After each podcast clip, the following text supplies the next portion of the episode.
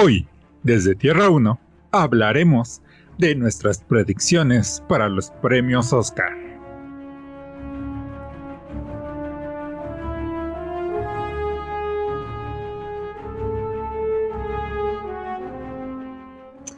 Hola caminantes de Tierras Infinitas, yo soy Gigi y me acompaña Jason. Ok caminantes, este, ¿cómo les ha ido en esta quincena? ¿Ya fueron a ver las candidatas a los Oscars. ¿Tú ya las has ido a ver, Gigi? No pude ver todas, pero creo que muchas ya, entonces tampoco estoy tan perdida. ¿Y tú? Sí, algunas, algunas en Netflix, este, como la que estaremos platicando ahorita, la de Historias de un matrimonio, protagonizadas por Adam Driver y por Scarlett Johansson. Exacto, por Scarlett Johansson. ¿Qué te pareció? Me, gustó, creo que las actuaciones son buenas, muy buenas, y la película como tal, pues también me gustó, me gustó cómo se muestra, ¿no? De ambas partes, cómo los afecta. ¿A ti te gustó o no? Sí, sí me gustó. Este, creo que los dos actúan muy bien, pero la actuación se la lleva Adam Driver. Me parece que Ah, cuando le hace como el berrinche a su esposa, bueno, a, con quien se está divorciando, en este caso Scarlett Johansson, de que le dice que es que se despierta todos los días esperando que ella esté muerta. Ah, qué, qué buena actuación, ¿eh? Sí se la creí, que estaba enojado, frustrado. No, no, no, qué, muy, qué buena actuación. Sí, la verdad es que sí actúa muy bien. Y sí, como dices, como que se nota mucho. Siento que también por eso, bueno, tal vez es algo que estaremos comentando en un ratito, pero yo creo que sí. Es que ninguno de los dos actúa mal, pero creo que Adam se lo roba por mucho, ¿no? Sí, yo también creo eso. Y pues no vamos a hablar ahorita de las partes técnicas como dijiste, pero podemos hablar de de qué lado estabas. Es que de los dos lados se veía como que cómo les afectaba y siento que, ah, o sea, comenzándola, yo estaba como que del lado pues, de Scarlett, pero ya después me fui del lado de Adam, no sé, no sé, creo que fue un momento triste para los dos, pero pues la verdad no, no sé si puedo decir como que quién tenía razón. ¿Tú quién crees que tenía razón? Como dices, está, está complejo, creo que así lo, así es el guion, así lo plantearon. Porque le recomendaron una de las abogadas de divorcio más, ah, no sé si la palabra sea canijas de la industria, allá en Hollywood. Sí. Y creo que si no lo hubieran contratado a ella no hubiera pasado por todo eso. Por otra parte, este... Pues sí se hubieran regresado a Nueva York porque Scarlett, bueno, el papel de Scarlett Johansson, no me acuerdo el nombre del, del personaje, creo que era muy sumisa y, al, final terminó perdiéndose a sí misma en los proyectos de su esposo. Y mm, por lo que he visto en, el mundo, eso es algo muy común. Este, de cómo las mujeres terminan perdiéndose en los proyectos de sus esposos. Pero como bien lo dicen en la película, ella nunca dijo nada, nunca dijo un pero y todo terminaba muy vago, así como le, decía, pues nos, vamos a vivir a, Los Ángeles y le decía, sí, algún día, pero como que no le exigía, no seguía y con, ese, con ese sí, algún día, ah, bueno. Entonces creo que en esa parte estuvo mal el, el personaje de Scarlett.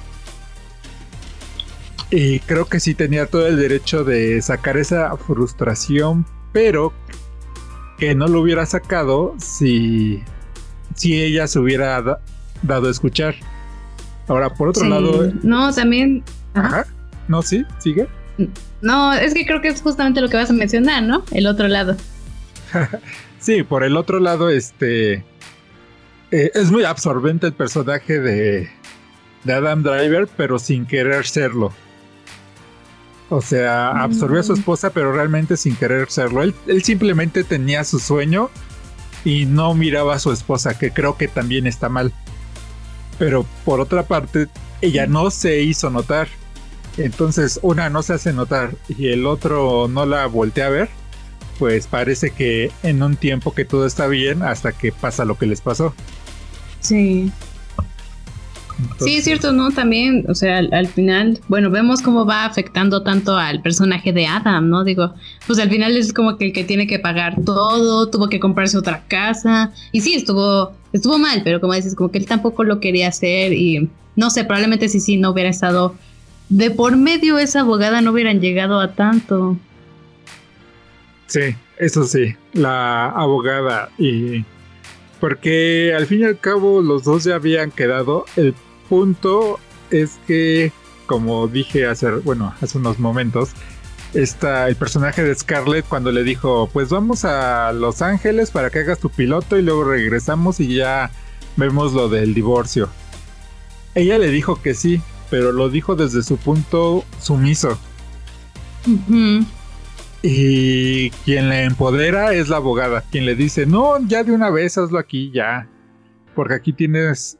Y pues ella al principio también, ahí otra vez se vuelve a ver sumisa ante su abogada y le dice, bueno, hagámoslo como tú dices.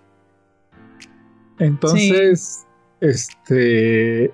Ah, creo que en ese, en ese sentido el personaje de, de Scarlett no evoluciona tanto porque pasó de ser sumisa ante su esposo a ser sumisa ante su abogada. Porque la, la, que llevaba el control era la abogada, no ella. Ella en ningún momento muestra algún signo de, ¿sabes qué? Hasta aquí. Hay algunos destellos, pero no creo que lo suficientes como para que digamos que cambió. Y entonces, a quien su nuevo esposo, por lo que se vio, al menos en esos minutos que estuvo en pantalla, era igual de sumiso o tal vez más que ella. Por eso podía brillar. Pero en una. Mm. En un ambiente dominante, con una pareja dominante, ella difícilmente hubiera podido brillar. Y creo que ella está mal porque. Pues tienes que levantar la voz no, no puedes esperar a que el otro haga las cosas. Sí, menos pues es una pareja, ¿no? Debería de ser igual, igual. Sí, exacto. Y como te digo, también que Adam no volteara a ver a su esposa y cómo se sentía, creo que, que estuvo mal y que la engañara porque por el pretexto es que tú ni me habías tocado en un año, pues en lugar de engañarla, preguntarse qué está pasando a la esposa, primero creo que hubiera sido lo correcto creo que esa película habla, muy bien de dos personas, simplemente eso. No creo que alguien estuviera tan bien y alguien estuviera tan mal. Los dos tuvieron cosas buenas y cosas malas.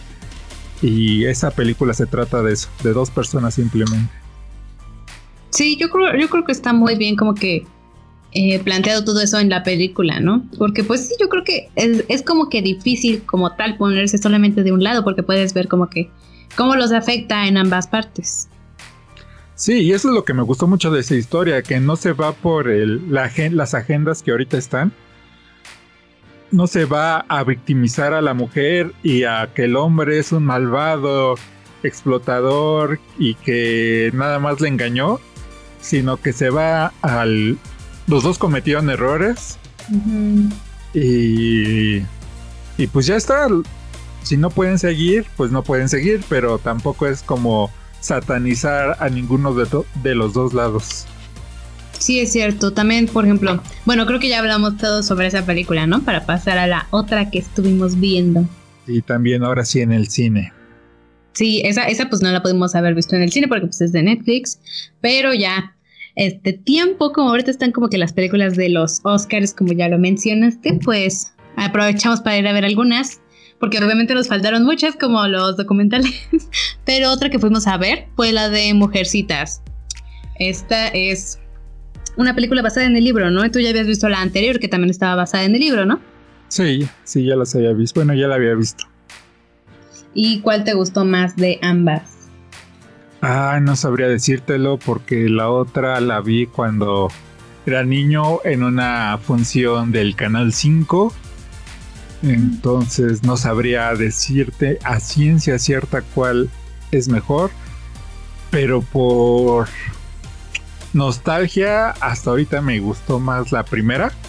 Pero igual y la vuelvo a ver y la mm. nostalgia se va y digo, ya con mis ojos de adulto y digo, mm, creo que no estaba tan buena. Creo que está mejor esta. Pero lo que sí recuerdo es que la primera, bueno, no, no es la primera porque prácticamente cada década están haciendo una película de mujercitas. Este, la que yo vi en su momento es este más centrada en cómo las cuatro hermanas tocan a las personas a, su alrededor. Y esta está más centrada en las cuatro hermanas y su interacción entre ellas. Por ejemplo, un ejemplo, eh, su vecino, el señor que ya está grande. En la película anterior, este señor se ve como es más cascarrabias, como le tienen miedo y como de poco a poco Beth este, empieza ganándoselo, bueno, no ganándoselo, sino él empieza a abrirse con ella porque le recuerda a su hija y empieza una interacción más sociable. Y aquí nada más te dicen, ah, parece que es malo, sí, sí, lo he visto de fuera, ah, sí. Y llega el señor y ¿quién dijo que, quién dijo que yo era una persona mala? Este, no, no, nadie, nadie. Ah, no lo soy. Y ya, o sea, nada más de esa parte tocan esos segundos. Porque no es importante cómo tocan a los demás a su alrededor, sino cómo ellas interactúan como hermanas. Entonces, creo que es una buena película. Mm, recuerdo que la escena de cuando la... Ah, se me olvidó el nombre, la que es la pintora. Ah, me acuerdo del de Beth, porque me acuerdo que en la primera película me enamoré de esa actriz, no sé cómo se llame, pero yo me quedé así de, mmm, Beth. O sea, era, eh, digo, éramos niños, ¿no? Los dos. Entonces, por eso me acuerdo de Beth. Este, y de la que es la pintora, según yo, en la, en la película anterior era más dramático. Eso, y en esto creo que la rescataron muy rápido. O tal vez simplemente se me hizo más dramático por mi edad. No lo sabría decir. ¿Y a ti qué te mm, pareció? tal vez. Pues a mí sí me gustó, me gustó bastante. Me gustó como...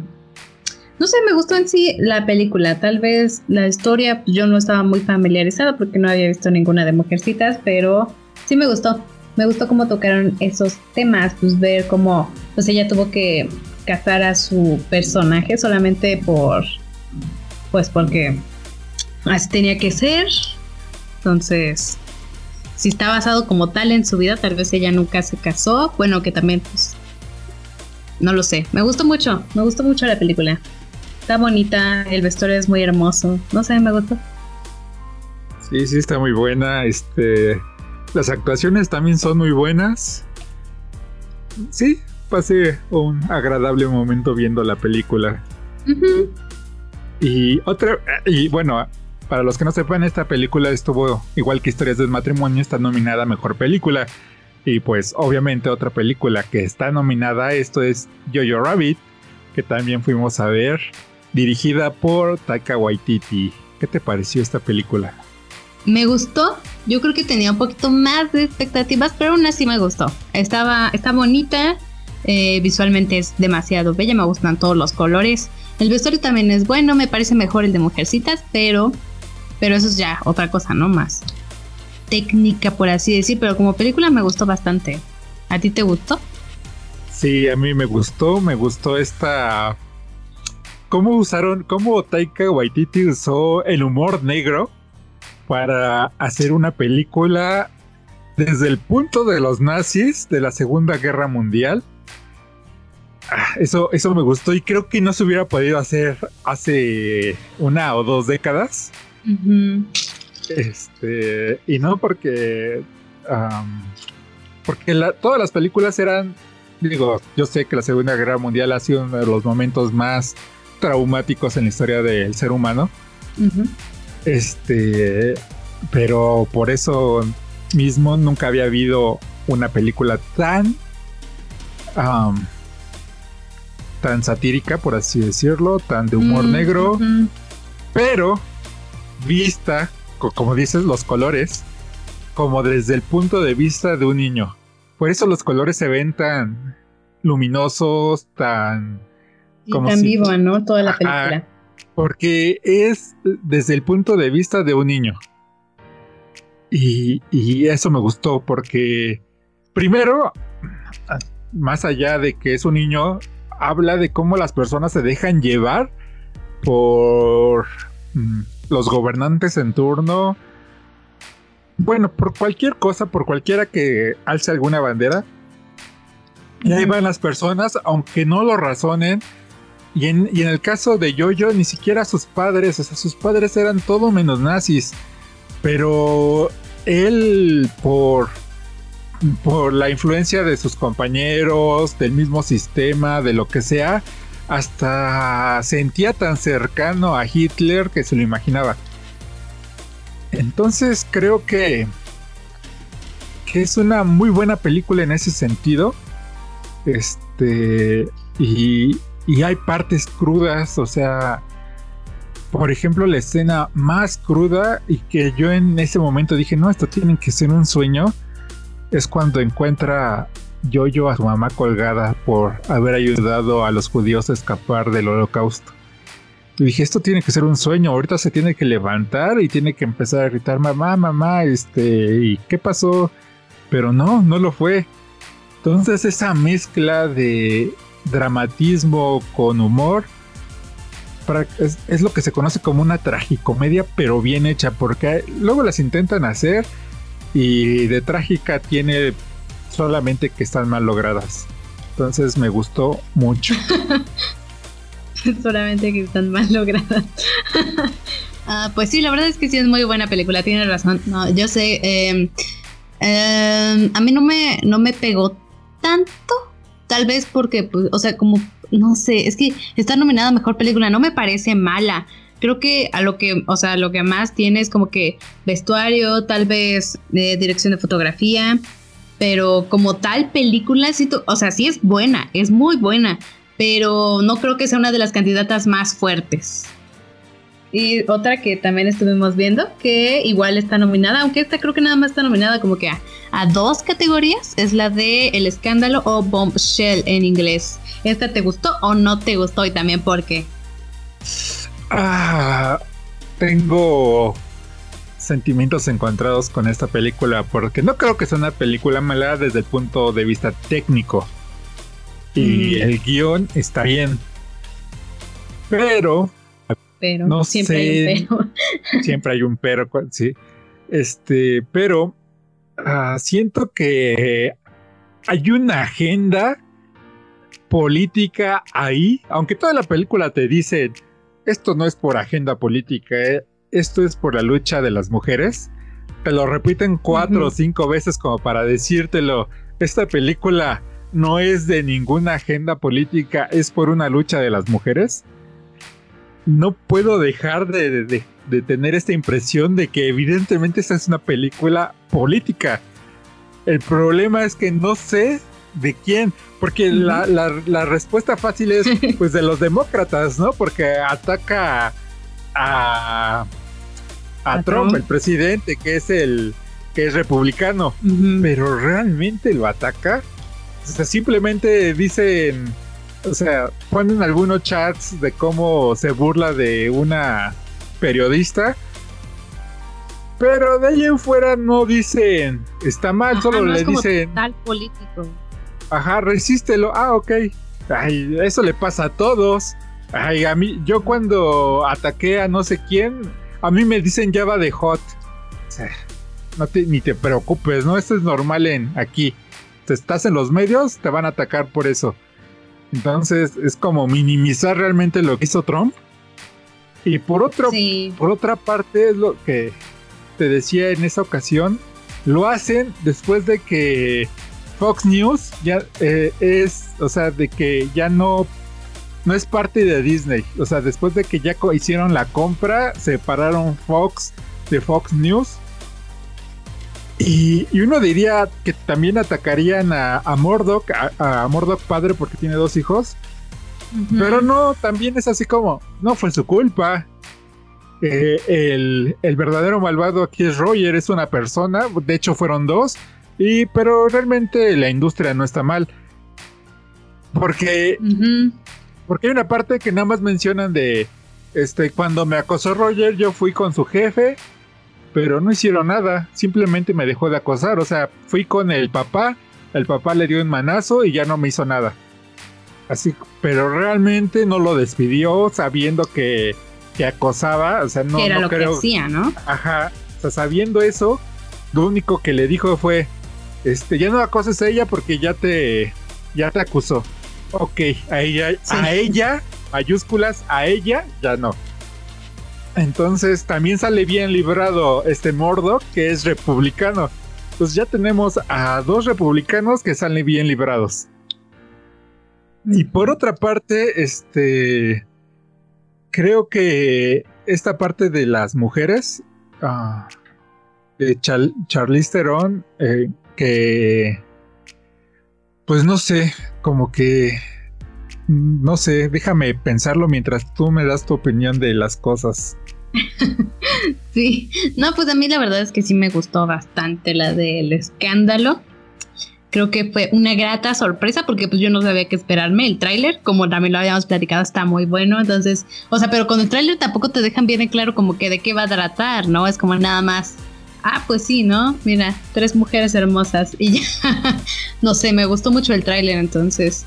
Eh, pues ya cuando la vimos, pues fue como algo, ah, o sea, no era lo que me esperaba porque ni siquiera yo sabía qué esperarme, pero me gustó bastante. Creo que es una de las películas que más me han gustado de las que he visto. Digo, tampoco es como que esté de, las favoritas favoritas, pero me gustó porque pues, no sé, no sabía bien qué esperar y me, sorprendió y me gustó.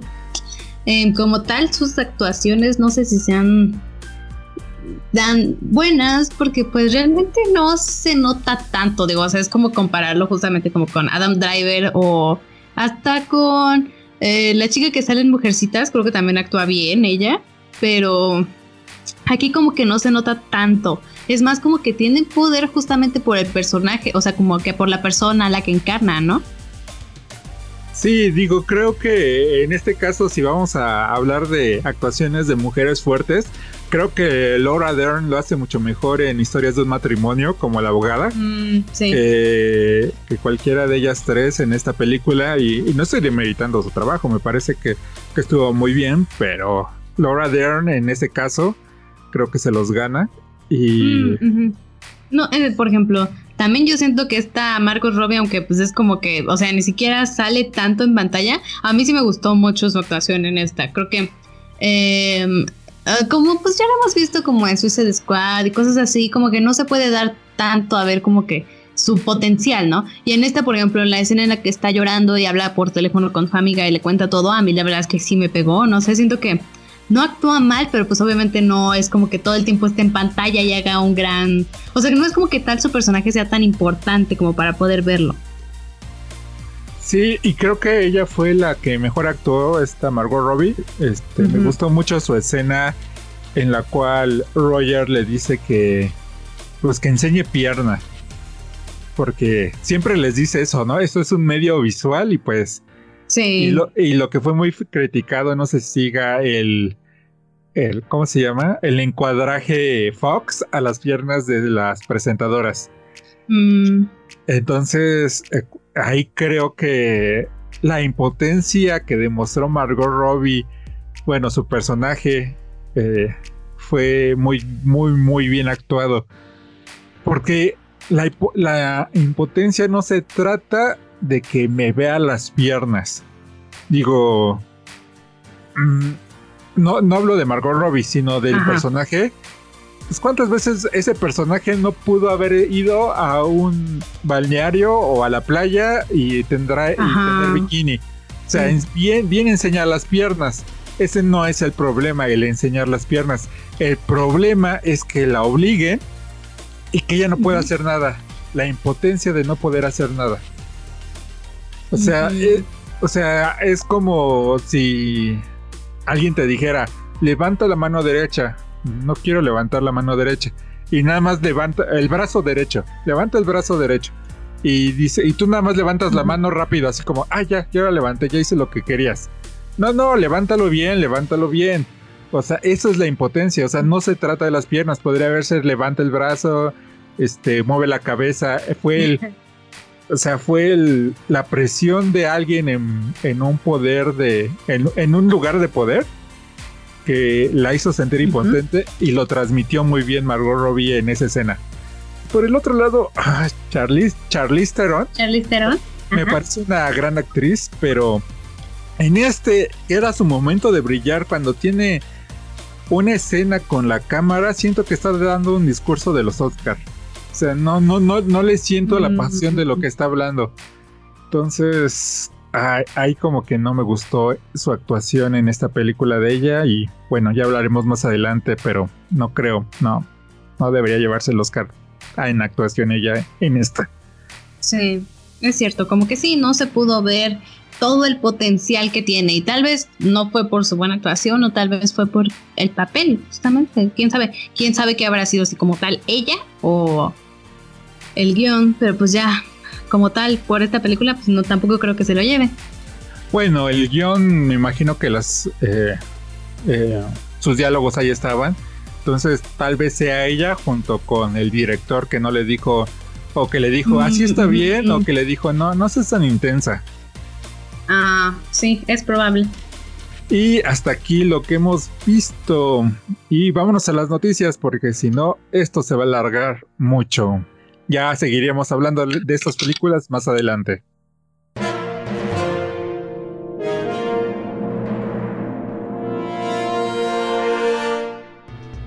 Hay muchas personas que dicen que Japón ya no es el país a la vanguardia en tecnología, pero tal vez lo tengan que pensar dos veces, ya que están construyendo un Gundam de 20 metros de altura que se podrá mover. ¿Cómo ves? Pues mm, sí es considerado como tal vanguardia en tecnología. Bueno, ya con que se pueda mover es bastante, pero como tal vanguardia de tecnología. Yo creo que sí, ¿no? Porque un robot de ese tamaño que ya se pueda mover me parece un gran adelanto en tecnología, en la ingeniería japonesa. Creo que mm. esperemos que algún día podamos ir a visitar a este coloso colosal. A este coloso colosal. Muy pleonasmo. Sí. Este, ¿a ti te gustaría ir a visitarlo o simplemente? Ah, obviamente. No, ah. sí, me gustaría mucho. Pues simplemente con ir a Japón me gustaría mucho. Pero pues ya cuando se pueda, se podrá. Cuando se. Sí, esperemos que para lograr este sueño nuestros eh, caminantes nos ayuden este, simplemente compartiendo nuestros videos para que YouTube nos empiece a pagar algunos dolaritos al menos para pues para comer allá, ¿no? Ya veremos cómo llegamos en la maleta de quién llegamos. Claro. También tenemos que Netflix confirma que la serie de The Witcher tendrá adaptación al anime, pero no contará la misma historia que ya podemos ver en la serie live action, sino que expandirá la mitología de la saga. Será una película que tendrá el nombre de The Witcher, Nightmare of the Wolf. ¿Qué opinas? ¿Crees que sea buena idea o mejor ya lo deberían de dejar morir ahí? No, yo creo que sí es muy buena idea. Este no, no gastan tanto presupuesto como en las películas y, y expanden el lore. Siempre y cuando esté, digo, yo no he leído los libros, así no sé, no sé si exista un relato sobre mm. Nightmare of the Wolf, pero me gustaría que estuviera participando el, el escritor original, ¿no? Para que para que lo hagan como se debe de hacer y no cometan ningún error, mucho menos si el escritor que piensa sacar una un nuevo libro. ¿Tú qué opinas? Ah, pues no he acabado de ver The Witcher todavía, pero pues sí, tienes razón, no, no será tan caro como hacer una live action.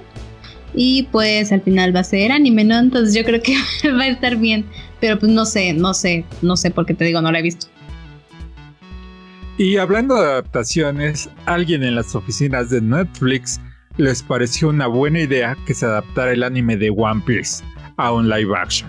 Por el momento está confirmada una temporada de 10 episodios. Al parecer no aprendieron de Dead Note. Ah, ¿Qué pues, opinas? Pues, quién sabe, es que, o sea, 10 episodios no pueden poner todo lo que se ha visto en One Piece, ¿sí? Pero quién sabe, no, o sea, no podemos tampoco Es que sí, o sea, llevo, o sea, Netflix ya es una adaptación y pues de nuevo, pues no está como que tal. Quién sabe cómo lo vayan a hacer, ¿eh? Quién sabe. ¿Tú tienes expectativas? ¿Crees que lo van a hacer mal o crees que lo van a hacer bien? No, yo creo que lo van a hacer mal. Son 950, 960 capítulos ahorita de One Piece. En 10 episodios, ¿qué vas a contar? no puedes contar nada, lo vas a tener que super mega reducir, hacer una síntesis que va a quedar un cochinero ahí. Ni siquiera, o sea, para ya tener a los 10 Mugiwara, no, a, sí, bueno, no sé cuánto, no recuerdo ahorita cuántos Mugiwaras son y no me voy a poner a contarlos, pero para ya tenerlos a todos, no, 10 episodios se me hacen muy pocos. Parece una burla, ¿no? Sí. y pues ya lo sabremos cuando la estemos viendo, ¿no? Pero pues hasta ahorita no como que podemos, solamente podemos dar, juzgar, prejuzgar, ¿no? Y pues para los amantes de la anima, de la animación de los estudios Ghibli, se está construyendo un parque de diversiones con diferentes áreas que nos harán sentir como si estuviéramos en estas películas. Ya se está construyendo en la prefectura de Aichi y se espera que esté listo para el 2022. Tú vas a querer ir, ¿verdad? Sí, sí, sí, sí, sí, sí, sí quiero ir, sí quiero ir. Y cuando tú no, no has visto ninguna de las películas que ya subieron.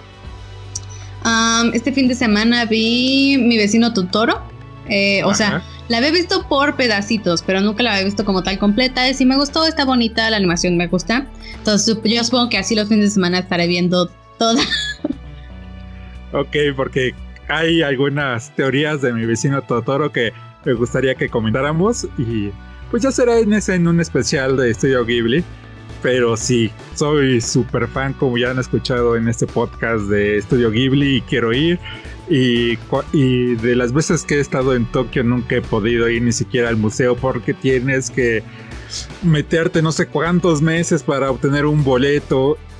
y eso me... Pues sí, me...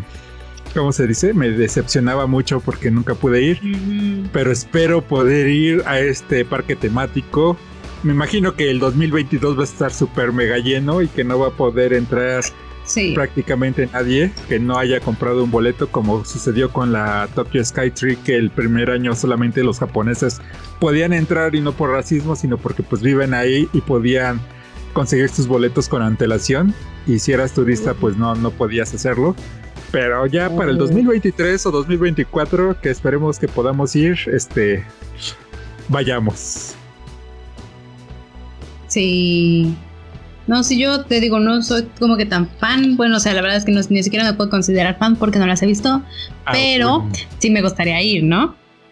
Sí, no eres fan, aún velas y te vas a volver fan. como cuando te decía, ¿has visto Matrix? No. Y después de que ya la viste, ya te volviste fan, te va a pasar lo mismo, yo lo sé. Es cierto. Sí, tú me conoces bien. Vamos a ver cómo en un futuro voy a estar diciendo, me volví muy fan, muy fan. sí. Y hablando de eh, cómics independientes, el cómic eh, New Kid de George Craft es el primero en ganar la prestigiosa medalla John Newbery por una excepcional contribución a la literatura infantil en este año. Este premio se ha entregado desde 1922. ¿Cómo ves esta noticia? Pues es como tal el primer cómic en ganar esta medalla. Y exacto, es el primer cómic. Es un gran logro. Mm, pues es que yo creo que cada vez se está volviendo como que más ese medio. Aparte creo que es como que más común que se lea en cómic que en libro por por la juventud, por los jóvenes, ¿no? Yo creo que muchas veces como que dicen, no, un libro como y un cómic pues tiene dibujitos. Entonces como que creo que es algo que más podría llegar, que podría llegar a más gente como tal, pero pues debe de haber también libros muy buenos. Este, no sé si lo sepan, este, si lo sepas tú, el cómic es considerado el noveno arte. Y no creo que muchas personas lo consideren un arte porque se quedan con la imagen de de los superhéroes, pero más allá de los superhéroes hay, hay muchas muy buenas historias. con muy buenos artistas. Que no tratan de superhéroes, justamente. ajá, digo, dentro de superhéroes también hay muy buenas historias con muy buenos artistas, pero hay más de ellos. Y creo que se está quitando el estigma de que, que los cómics este, es contenido basura y, y pues no, hay de todo. O sea, como en películas también hay películas basura y películas de arte, también en los cómics así hay. Entonces me parece un gran logro para Jerry Craft en lo particular y para los amantes de los cómics eh, pues en general. Sí, pues la verdad es que qué bueno que se, se, llevó esta medalla, ¿no? Puede que así como dices, ¿no? Como que más gente lo pueda considerar un arte, ¿no? Como dices, el noveno arte. También tenemos que un ingeniero adaptó una caminadora para que el juego Dead Stranding se convierta en un verdadero simulador. La verdad es que yo no sé bien de qué va este juego. Es un juego en el cual tienes que caminar del punto A al punto B llevando varias, bueno, una carga que no se tiene que caer.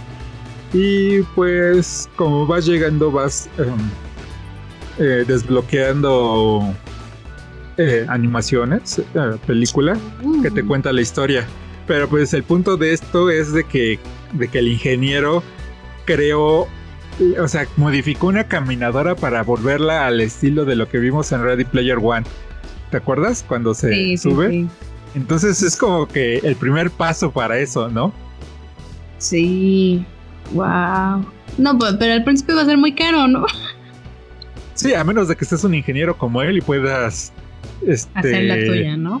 Ajá, la, que tienes en casa, como si todo el mundo tuviera una en casa, porque bueno, ahí la ahí está, ¿no? O sea, ¿quién no la tiene? Sí, no, pues la verdad es que es un gran avance, ¿no? Dios mío, cada vez nos estamos acercando más.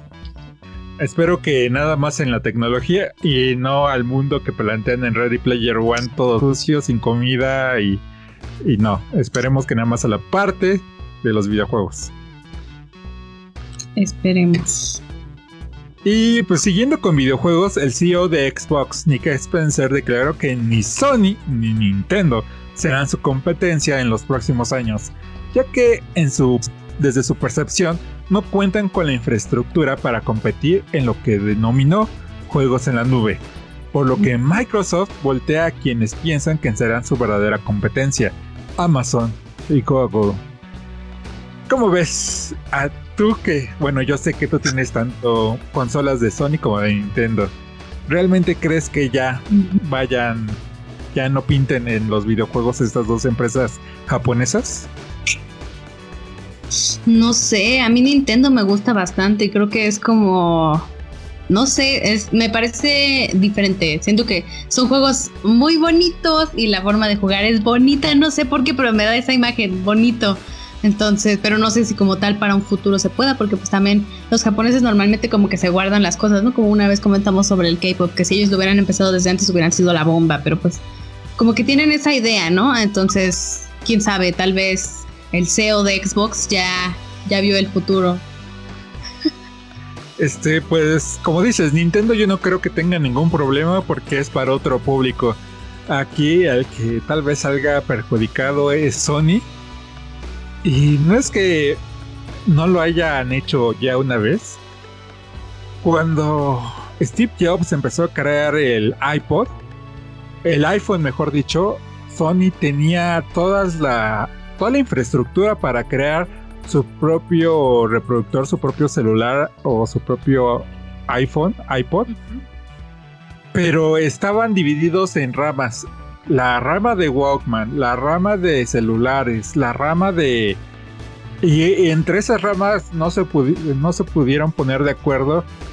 Y, cuando lo intentaron, porque tenían la tecnología para crear algo superior al iPhone o al, o al iPod y no lo hicieron por esa falta de comunicación porque así siempre lo han hecho.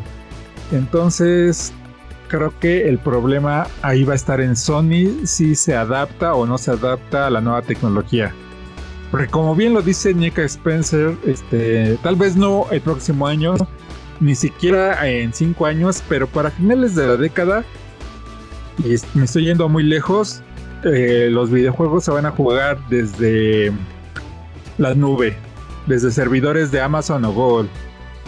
Y tú ya no vas a necesitar tener la gran consola para hacerlo, solo con, con que tengas un televisor, un control y ya. Suena mucho más barato. En parte porque pues te van a cobrar el internet, ¿no? Eh, sí, pero pues igual ya se paga, ¿no? Pero te lo, te lo, igual y te lo cobran más caro, no sé. A lo mejor si quieres que no tenga tanto lag, ¿no? Algo así, no sé. cuentas premium. Es cierto. Bueno, pues ya, lo veremos en un futuro. Eh, también tenemos que murió el actor Kirk Douglas a los 103 años de edad que entre los clásicos en los que participó están Retorno al pasado, El Gran Carnaval, La Furia, Cosas de Familia o Espartaco. Eh, creo que es una noticia muy triste, ¿no? Pero, pero 103 años de edad también es bastante, ¿no? Sí, exacto. No creo que sea tan triste la noticia porque el señor, o sea, ¿cuántos llegamos a, a los 100? ¿Cuántos pasan los 100?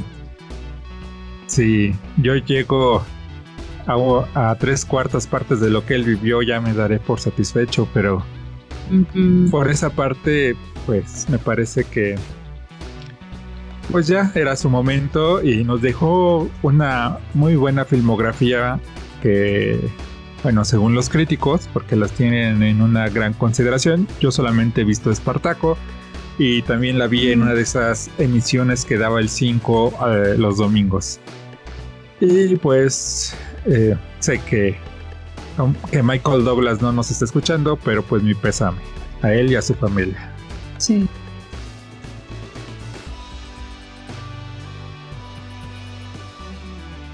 Y ahora, las rápidas. Disney estaría creando una película de live action de Bambi. Owen Wilson se une a la serie de Loki. Disney planea hacer Hulu global para el 2021.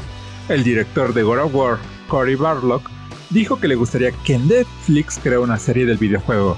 Los 7-Eleven serán Poképaradas y gimnasios en Pokémon Go, al menos aquí en México.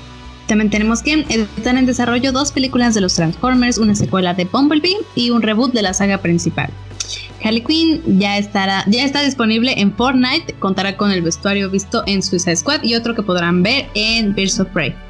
La segunda temporada de The Witcher empieza rodaje este mes. Bob Iger declara que están pensando otras, que están pensadas otras dos series de Marvel. Nos dijo cuáles eran.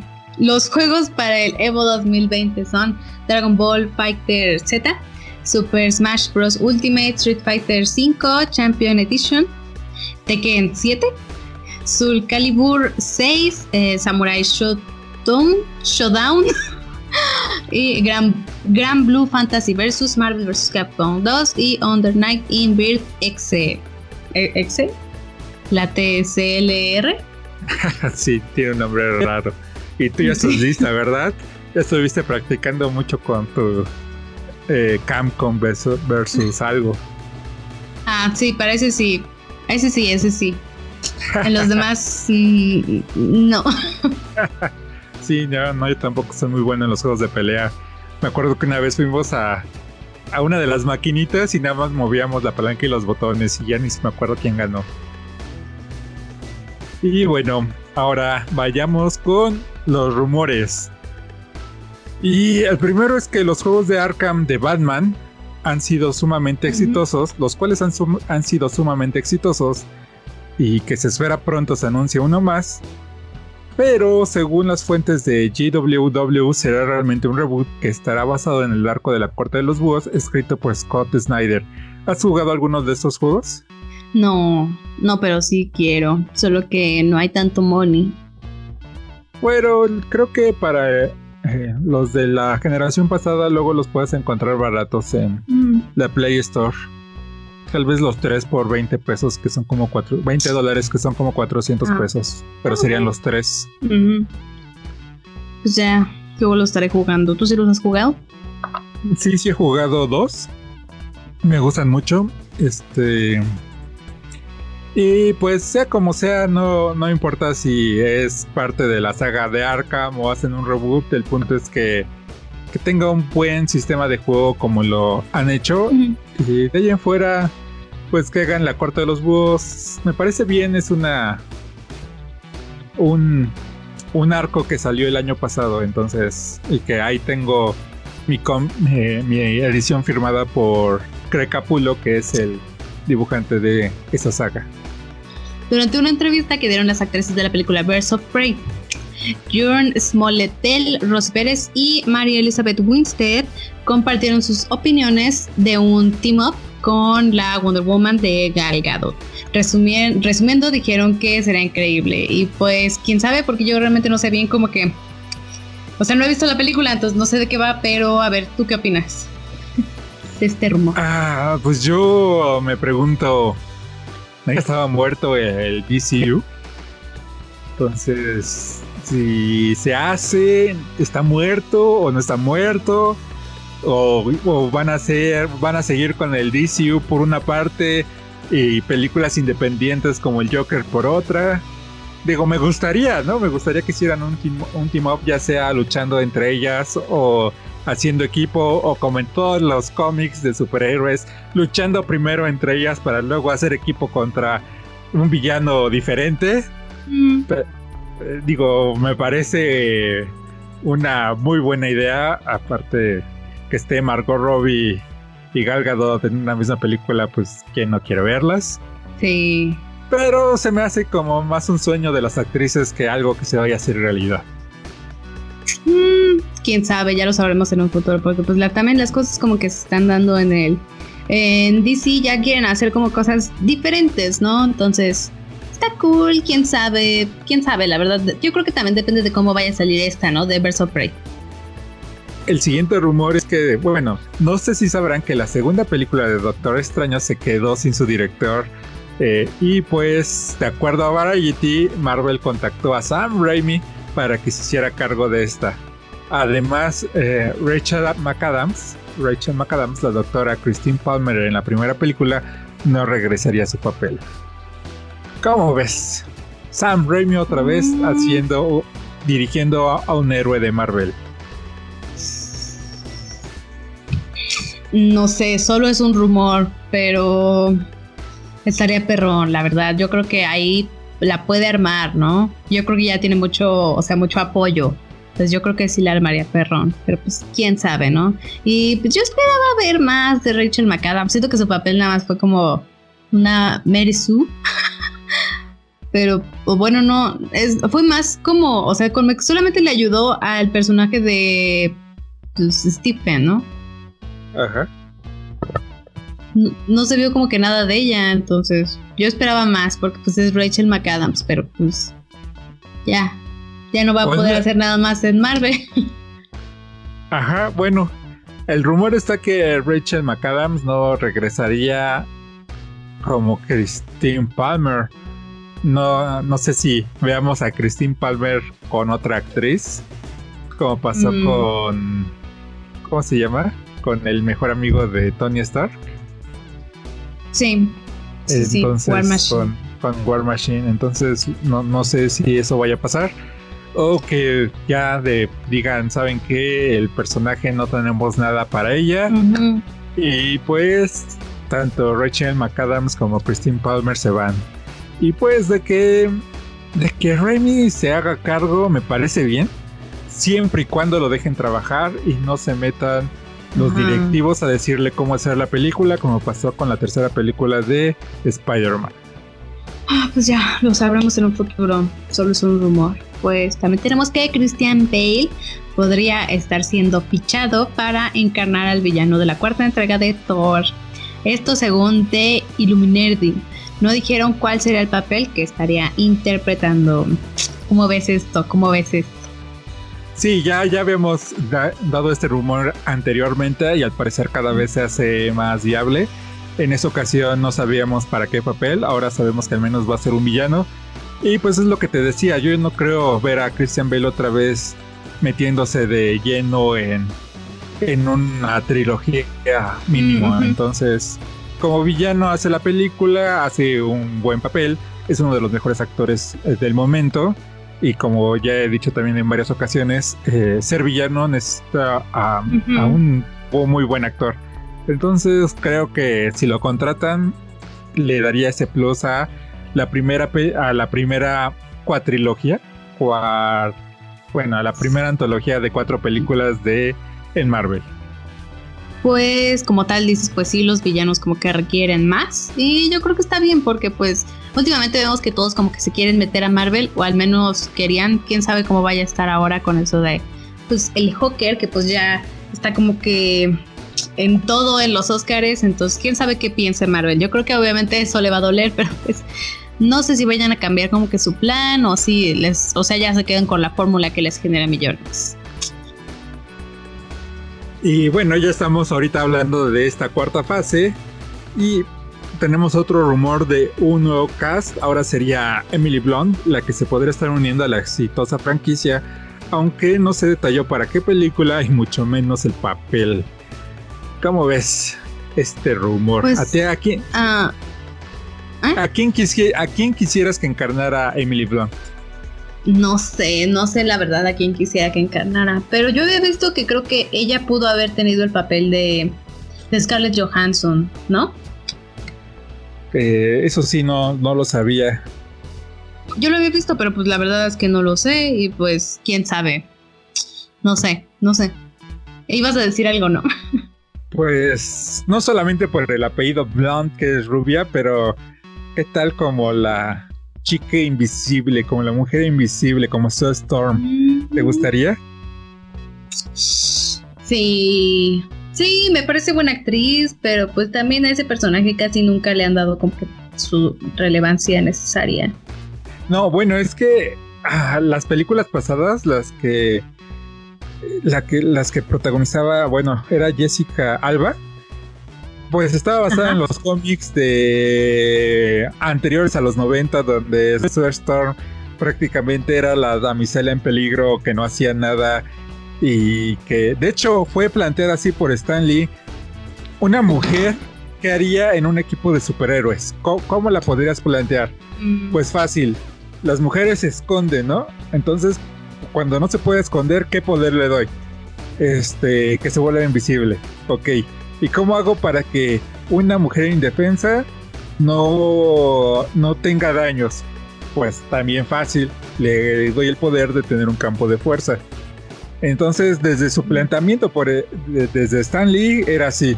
Un personaje que se escondía y que no hacía nada más que cubrirse.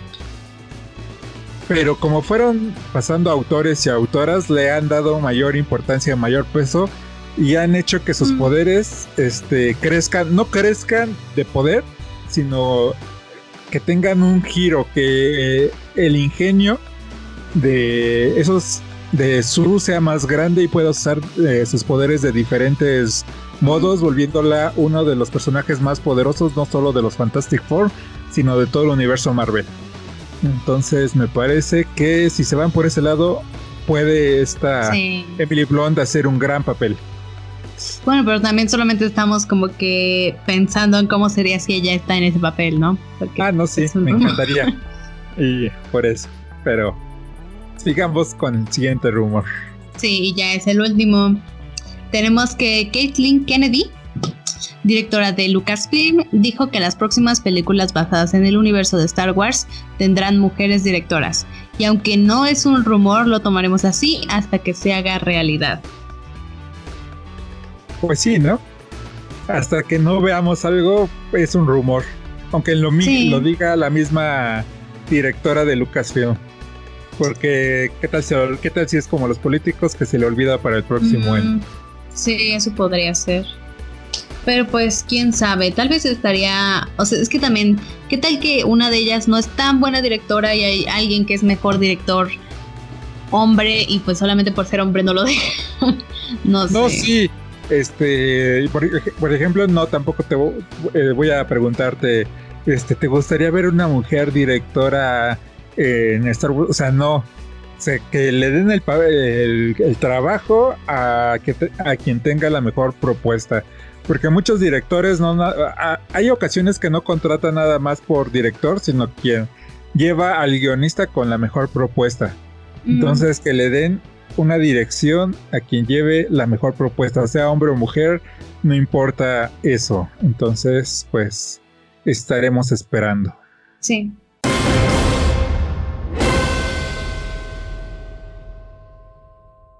Hola caminantes de Tierras Infinitas, esta vez como pues si están escuchando el podcast ya lo sabrán o si no pues les digo vamos a estar hablando de los nominados a los Oscars y quienes pensamos a nuestro criterio, o sea, no como que quién queremos que se lo merece, sino como quién pensamos que va a ganar, porque pues una no es otra cosa, ¿no? Tristemente, así no, así no funcionan las cosas aquí en la academia. Yo no estoy en la academia, pero pues entonces, pues vamos a decir como que todos los que están nominados y vamos a decir por qué pensamos que tal va a ganar y o no sé, vamos a estar así para que ya cuando sean los Oscars, que esta vez van a ser el 9 de febrero, va a ser como que vamos a decir, ah, mira, pues, quién ganó, ¿no? Eh, o sea, quién estuvo más acertado. Entonces, vamos allá. ¿Tienes algo que decir antes de empezar? Pues para que primero hay que aclarar, no sé si ya lo sepan o no, pero los Oscars, como bien dijo el director de Parásitos, es una premiación local, es una premiación ni siquiera en de Estados Unidos, es una premiación de Hollywood y de vez en cuando consideran una que otra película, este, pues de otras partes, principalmente de Inglaterra. Así que basados en eso, en ese concepto, muchas películas que nosotros creamos que es mejor, muy probablemente no gane porque se la van a dar a su propio Hollywood. Y pues como bien dijiste, vamos a hacerlo mediante un puntaje que se les que se le estará dando, que ya lo tenemos aquí. Y que con este nos vamos a ayudar para hacer un video. Como ya va a salir ese video después de que sepan quién ganó los Oscars, pues no va a tener el chiste pero como bien dijiste, a ver quién gana y el video va a ser un versus como lo bueno, como lo he hecho de The Witcher o de, bueno, The Witcher contra Mandalorian o de los Jokers. Entonces vamos a eso y las primeras categorías van a valer un punto y solamente van a valer si em, llegamos a empatar, lo cual creo que es muy improbable. Pero pues estas categorías no las vimos, no sabemos nada y es totalmente aleatorio de cómo nos suena su título. Entonces comencemos con... Mejor largometraje documental. Los nominados son por Sama, American Factory, Honeyland y The Edge of Democracy y también The Cave. ¿Tú por cuál vas y por qué? Yo voy por The Edge of Democracy porque vienen las elecciones de Estados Unidos y siento, siendo los Oscar, siendo como son, siendo que aunque ellos dicen que no son políticos, son sumamente políticos y creo que se van a ir por The, Edge of Democracy. ¿Tú por cuál vas? Yo no vi ninguno, pero el título de American Factory creo que se ve interesante.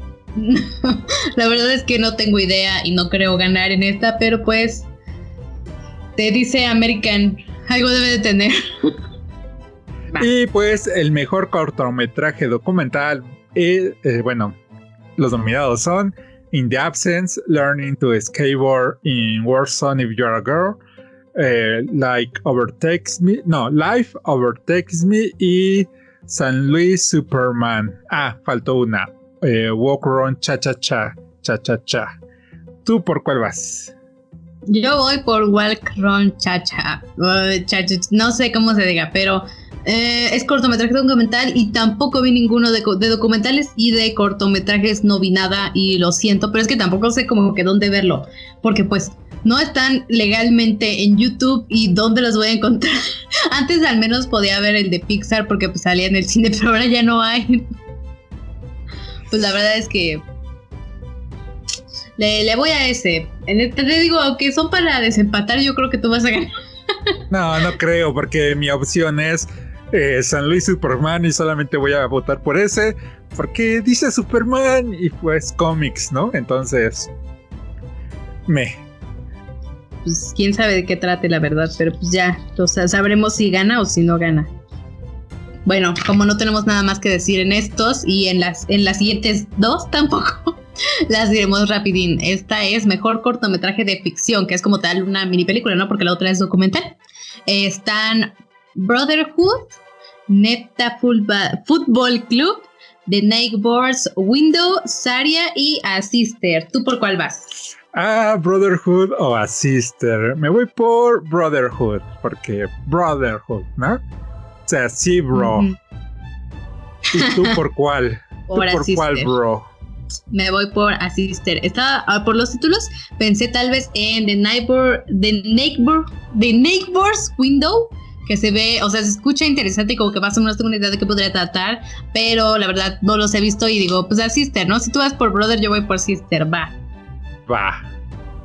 Y la siguiente, una que nos gustaría ver porque nos gusta mucho la animación, pero como dices, nos fue casi imposible, si no es que imposible verlas, es mejor cortometraje de animación y la primera es Dicera, eh, Her Love, Kid Pool, Memorable y otra vez una hermana, Sister. ¿Tú por cuál vas en esta? Yo creo que por Memorable no sé de qué trate, o sea, ni siquiera tengo una imagen, pero me voy por memorable. A ver si, si es memorable. ¿Tú por cuál? Pues igual que hace rato, si, si voté por Superman, ahora voy a votar por DC. O sea, DC era, DC era, no sé cómo se diga. Mm. Voy por esa. Va, suena bien. Ahora sí, ya como no sabemos nada de esas, ahora vamos con otras en las que sí sabemos porque al menos vimos la mayoría de las películas y sí podemos al menos hablar un poco de algunas. Tal vez no de todas, pero sí de la mayoría. Yo, yo creo que tal vez sí de todas, pero eso lo estaremos comentando ahorita en las nominadas. Estas, que son como más técnicas, van a contar dos puntos para nosotros. Así es que vamos, comenzamos con mejor maquillaje. Los nominados son El Escándalo, J. Roach o Bombshell, como ya comentamos, eh, el Hawker o el Bromas de Todd Phillips, Judy de Rupert Gold, Maléfica 2 de Joachim Ronning y 1917 de Sam Mendes. Yo creo que aquí vamos a darle a la misma, pero a ver, ¿tú por quién vas? Por 1917. ¡Wow! Yo me voy por Judy. No, recuerda que en Judy te dije que se le notaba luego a su. Eh, sus arrugas falsas. Es que también podría ser el escándalo, pero yo no. Ah, yo creo que mejor me voy por el escándalo. Es cierto. ya más digo que yo vi sus arrugas falsas de Judy y te dije, mira, son falsísimas esas arrugas. Para mí creo que estas dos son las más fuertes, porque al menos de pequeña se veía bien. O sea, yo eh, apenas he visto unas fotos de cómo se veía, porque no he visto la del Mago de Oz, pero a pesar de todo, creo que sí la encarna bien. O sea, es el problema, ese es por la actuación de René. Y sí se ve bien, pero lamentablemente para ella, con las nuevas tecnologías de las cámaras digitales, hay mm. mayor este pues mayor acercamiento y las arrugas que se le hacían en los ojos que René todavía no tiene o no las tiene tan marcadas, se veían mal. Eso es cierto. Y pues sí, también hablando justamente de maquillaje, en El Escándalo o Bombshell, yo creo que se ve bien, o sea, simplemente ellas se ven muy guapas. Pero por ejemplo, Maléfica, no, o sea, no. El, el Hawker yo creo que tampoco está mal, pero creo que es más que nada como que la actuación y cómo él tuvo que adelgazar y todo eso. Sí, aparte del Joker. Bueno, que aparte de Joker, este, pues lo único que resalta y que muchos se pueden ir por, por default, se pueden ir en finta, es el, pues la pintura de payaso. Pero de ahí en fuera, si vemos toda la película y no solamente el personaje de Joker, creo que deja un poco a deber. Ajá. Sí, eso sí. ¿Y tú por qué le vas a 1917? En eso. Porque, porque bien, bueno, no evidentemente, pero eh, el maquillaje también tiene que ver, por si no lo saben, no nada más es que se vea bonito, que les enchine las pestañas a las actrices o que no brillen, sino que también se van con esa parte de que se vea como si estuviera enfermo, como si estuviera mm, cansado, como si estuviera muerto o, no sé, las heridas y todo eso, que son con maquillaje. Entonces yo creo que por eso en 1917. Es cierto, es muy bueno. Es probable que gane 1917 en esta, pero no le voy a ir a la misma que tú. Ok. Y la siguiente, mejor diseño de vestuario. Este, para los que les gusta la moda y eso de hacer patrones. Creo que esta es la que más esperan. Yo no sé mucho, ni siquiera me he hecho un cosplay. Las, y las nominadas son El Irlandés de Martin Scorsese, Jojo Rabbit de Taika Waititi, Mujercitas de Greta Gerwin, Eras una vez en Hollywood de Quentin Tarantino y Joker de Todd Phillips. ¿Por cuál va Gigi? Yo por Mujercitas. Ahí también te sigo. Sí, también. El problema de Mujercitas es que ah, creo que ahí nos dejamos llevar por la espectacularidad o por la por eh, la diferencia con nuestro tiempo. Porque al fin y al cabo Joker es, aunque es en los 80, desde nuestro punto de vista no creo que pues es todavía ropa que puedes ver de vez en cuando. Y ahora se ve una vez en Hollywood, pues también, ¿no? O sea, como que no cambió mucho mm. el diseño, pero Mujercitas cambia. A mí me gusta mucho el vestuario de las películas de época porque es vestuario que no puedes ver. Y aparte, Emma Watson en su vestido rosa. Es hermosa la mujer ahí. Bueno, siempre. Pero con ese vestido, más. ¿Tú por qué vas por esa? Pues es lo mismo que habían mencionado al principio cuando comentamos las películas que vimos este, en estos en este tiempo que no hicimos podcast. Eh, realmente me gustó mucho el vestuario, creo que es de lo que más me gustó de la película. O sea, digo, no es mala, pero no hay como que otra cosa que siento que sobresalga tanto. Y me gustó bastante, y pues sí, comparándola, siento que es el que se ve más. No sé, que al menos sí le metieron horas en hacer el vestido, ¿no? Sí. Sí, sí, sí. Entonces este sería un empate y probablemente gane. Vamos a mejores efectos visuales. Que aquí hay dos que eh, una es probable que gane, pero pues quién sabe. Está el irlandés, el Rey León, eh, Vengadores Endgame, Star Wars, El ascenso de Skywalker y 1917. ¿Tú a cuál le vas? pues al Rey León, ¿no? O sea, sus efectos especiales hacen ver que esos animales se ven realmente reales. Me asustaron cuando los vi. no, la verdad es que no, ni sé que por qué está nominado el Rey León aquí. La verdad, no, no, no entiendo. Y como dices, o sea, la verdad es que sí se ve todo muy real, pero como tal, debería de ser animación. Ah, no, no se ve real. Los rostros de los animales se ven muy. Ah, sin expresiones. No, no, no, no, no. No, a mí, bueno, a mí no me gustó. Pero tengo una disyuntiva entre 1917, que creo que es la que va a ganar, y Vengadores Endgame. Me gustó mucho el trabajo que hicieron en Vengadores Endgame. Me digo, prácticamente toda la película es CGI igual que el Rey León, pero en ese caso sí me gustó. Pero no sé si se lo vayan a dar. ¿Tú por cuál vas? Por Vengadores Endgame, sí. Eh, aparte de que en anteriores premiaciones eh, se lo llevó, eso es un indicio de que podría ganar.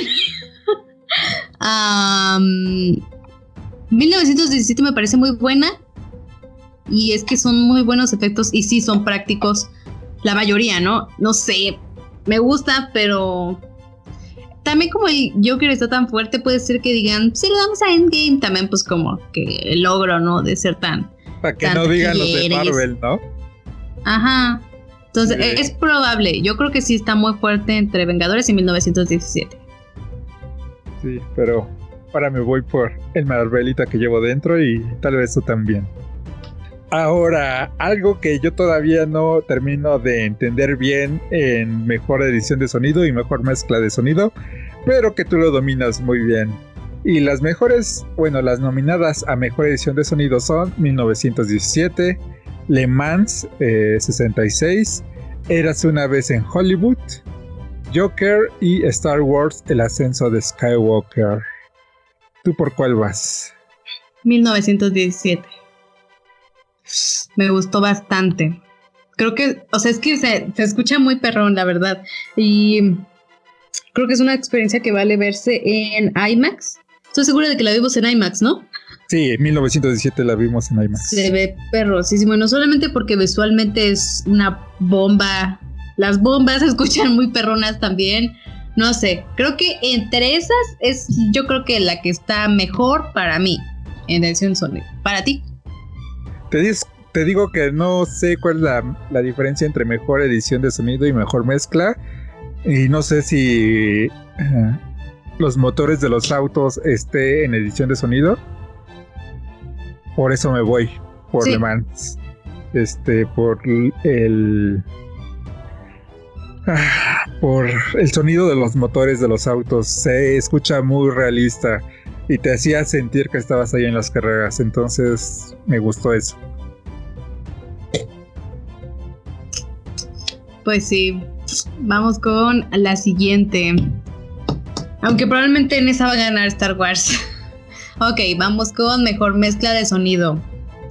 Está en 1917, Ad Astra, el Hawker, Le Mans y Érase una vez en Hollywood. ¿A quién le vas en esta? Bueno, antes de responder a quién le voy, ¿me podrías explicar este qué califica mezcla de sonido? Ah, mezcla de sonidos sí son los sonidos originales, o sea, como que los que se crearon para esa y edición de sonido ya es como tal, como quedaron en la película, ¿no? Como que tal vez no 100% original, ¿no? Digamos, lo de los motores no creo que sea 100% original, a menos que hayan utilizado algo que no sea un motor. Por eso yo creo que en mezcla de sonido podría estar bien Ad Astra, porque pues no es como que sonidos que, que ubiquemos todos o que se pueda grabar así simplemente y pues ya ediciones como quedan más como que acompañados, como se logra que se escuche en una IMAX, cosas así. Ok, bajo lo que tú me acabas de explicar, entonces me voy por Ad Astra. Creo que Yo también un, creo que un buen trabajo. Yo también creo, considero que Ad Astra es la que está más perrona. Podría ser tal vez 1916, porque también la veo muy fuerte en estas, o sea, en estas categorías.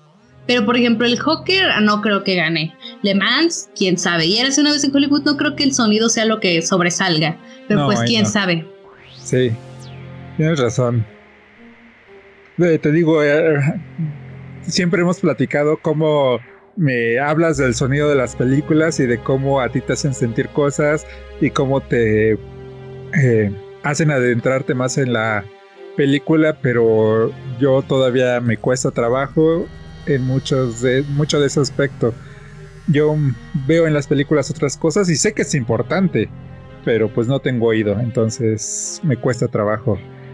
Y por lo mismo, la siguiente me va a ser difícil también, que es a mejor banda sonora. Y los nominados son 1917, Tom, eh, Thomas Newman, Alexandre Desplat por Mujercitas, Hildur Guðnadóttir, creo que se dice así, eh, por Ajá. Joker. Uno de los favoritos de los geeks, eh, John Williams, en Star Wars El ascenso de Skywalker. Y Randy Newman en Historia de un matrimonio.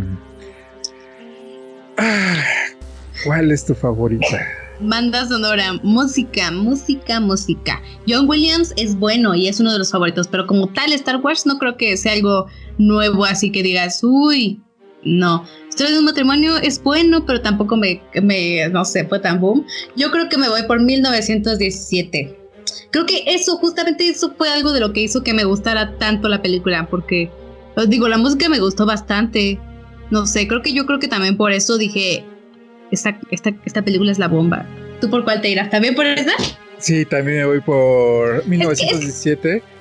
Porque, bueno, es la única que me puse que me dio tiempo de ayer escuchar y me, re, y me recordó mucho a la música del Hobbit. Tiene esa parte de... Ah, porque mm. sí puedo escuchar cuando nada más me concentro en la melodía. Entonces, eh, ay, me, me, me, hizo sentir esa parte como de... Des, no de desesperanza, bueno, una parte, pero más de desolación, que va oh. solo contra el mundo. Entonces, me gustó. No tuve la oportunidad de, de verlo todo, de escucharlas todas. Imagínate, hasta para escuchar digo ver qué tan visual puedo ser, este, sí. de escucharlas todas, pero la de 1917 que ayer sí pude escucharla me gustó mucho. Yo creo que sí es muy buena la de Mujercitas. La de Mujercitas me gustó, pero tampoco es como que digamos, uy, la bomba. Creo que entre todas estas, mi menos favorita sería Historia de un matrimonio. Como que no me causó tanto y tal vez es justamente porque no la vi en el cine. Si lo hubiera visto en el cine, tal vez me hubiera dejado llevar mucho por la música, me hubiera sentido envolvida y hubiera dicho, wow, qué gran película. Pero pues no pasó. Y la de Hooker tampoco me parece mala, pero creo que... No lo sé. No lo sé. No, no. Mi favorita es 1917. Sí, ahora vamos con la siguiente categoría, ¿no? ¿O vas a decir algo más sobre banda sonora? Mm, no, solamente eso y que creo que en la siguiente vamos a coincidir, no lo sé, pero creo que sí. Sí. así que vas. Ok, mejor canción original. Y sí, sí, vamos a coincidir. Está Into the Unknown, que no voy a cantar, de Frozen 2. I'm Gonna Love Me Again, de Rocketman, que es la única en la que está nominada. Eh, I Can't Lay You Down. no, I Can't Let You Through Yourself Again, de Toy Story 4, que tampoco. Stand Up, de Harriet. Y I'm Standing With You, más allá de la esperanza. De, de más allá de la esperanza, sí, de Breakthrough. Pues sí, le vamos a la misma. Sería una sorpresa que ganara Frozen, pero no. No, no, me gustó. Creo que trataron de hacer otra vez un. ¿Cómo se llama? De la Frozen 1. Let it go. Ajá. Let it go. Y no, no les, no les salió. Aparte, ese. Ah, como dices, que tampoco voy a cantar, pero. Ah, como coro que tienen, hasta. No, no, no me gustó eh, Toy Story 4 ah, siento que tiene el mismo sonsonete que la de Tengo un amigo fiel. Mm. Y, no sé, ayer esas sí las escuché, son solo cinco canciones y sí las escuché y, y aunque I'm Standing With You se me hace buena, creo que no le gana a, a Rocketman de John, no, no es John Lennon, de Elton John. Elton John, sí, los dos se llaman John y justamente por eso se puso John, ¿no? Según la película. Ajá, exacto. sí, yo también le voy a, a la de Rocketman. Creo que es muy buena canción y pues sí, me parece muy injusto que a Rami Malek lo hayan nominado y a Taron Egerton, ¿no? Eh, estuve escuchando por ahí que creo que es porque no se lleva muy bien con algunos de la academia, pero pues igual, no sé, creo que también a la, eh, cuando nominaron a Rami Malek no estaba tan fuerte, pero sí estaba fuerte. No, no tanto, o sea, digo, sí se hablaba, pero creo que más por gente que está tan metida en el cine. No como tal por cualquiera, no como ahorita que todos dicen, ay, sí, el Joker, qué gran película, una joya, ¿no? Y ahorita ya es como la bomba, ya es como, o sea, entiendo que hayan dejado fuera a Taron Egerton porque pues hay muchos muy buenos ahorita y es como que ya sabemos quién va a ganar, pero pues se siente más fuerte, ¿no? Que en ese momento. No sé, yo espero que gane esta. Si llegara a ganar alguna de las otras, me sentiría ofendida personalmente porque no puedes. Sí, este sí. Creo que aparte la compuso Elton, Elton John y no es por decir el gran Elton John, pero por algo es uno de los cantautores más reconocidos en el mundo. Y la siguiente, mejor fotografía. Y aquí están el, el irlandés, eh, Joker, El Faro, 1917 y érase una vez en Hollywood. ¿Por cuál vas? ¿Cuál es la Vamos a coincidir, estoy segura. Es la película que, que, o sea, que visualmente es la que siento que más estuvo bella en todo el año.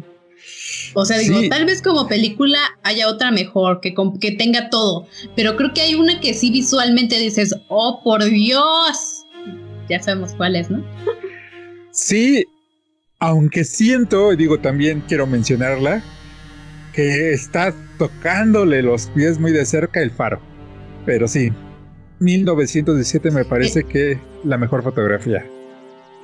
El faro sí, me sorprende que esté nominada en alguna pero porque pues yo creo que sí, en todo caso hubiera también estado en otras, pero pues solamente metieron esta así como en, Ad Astra, con Ad Astra.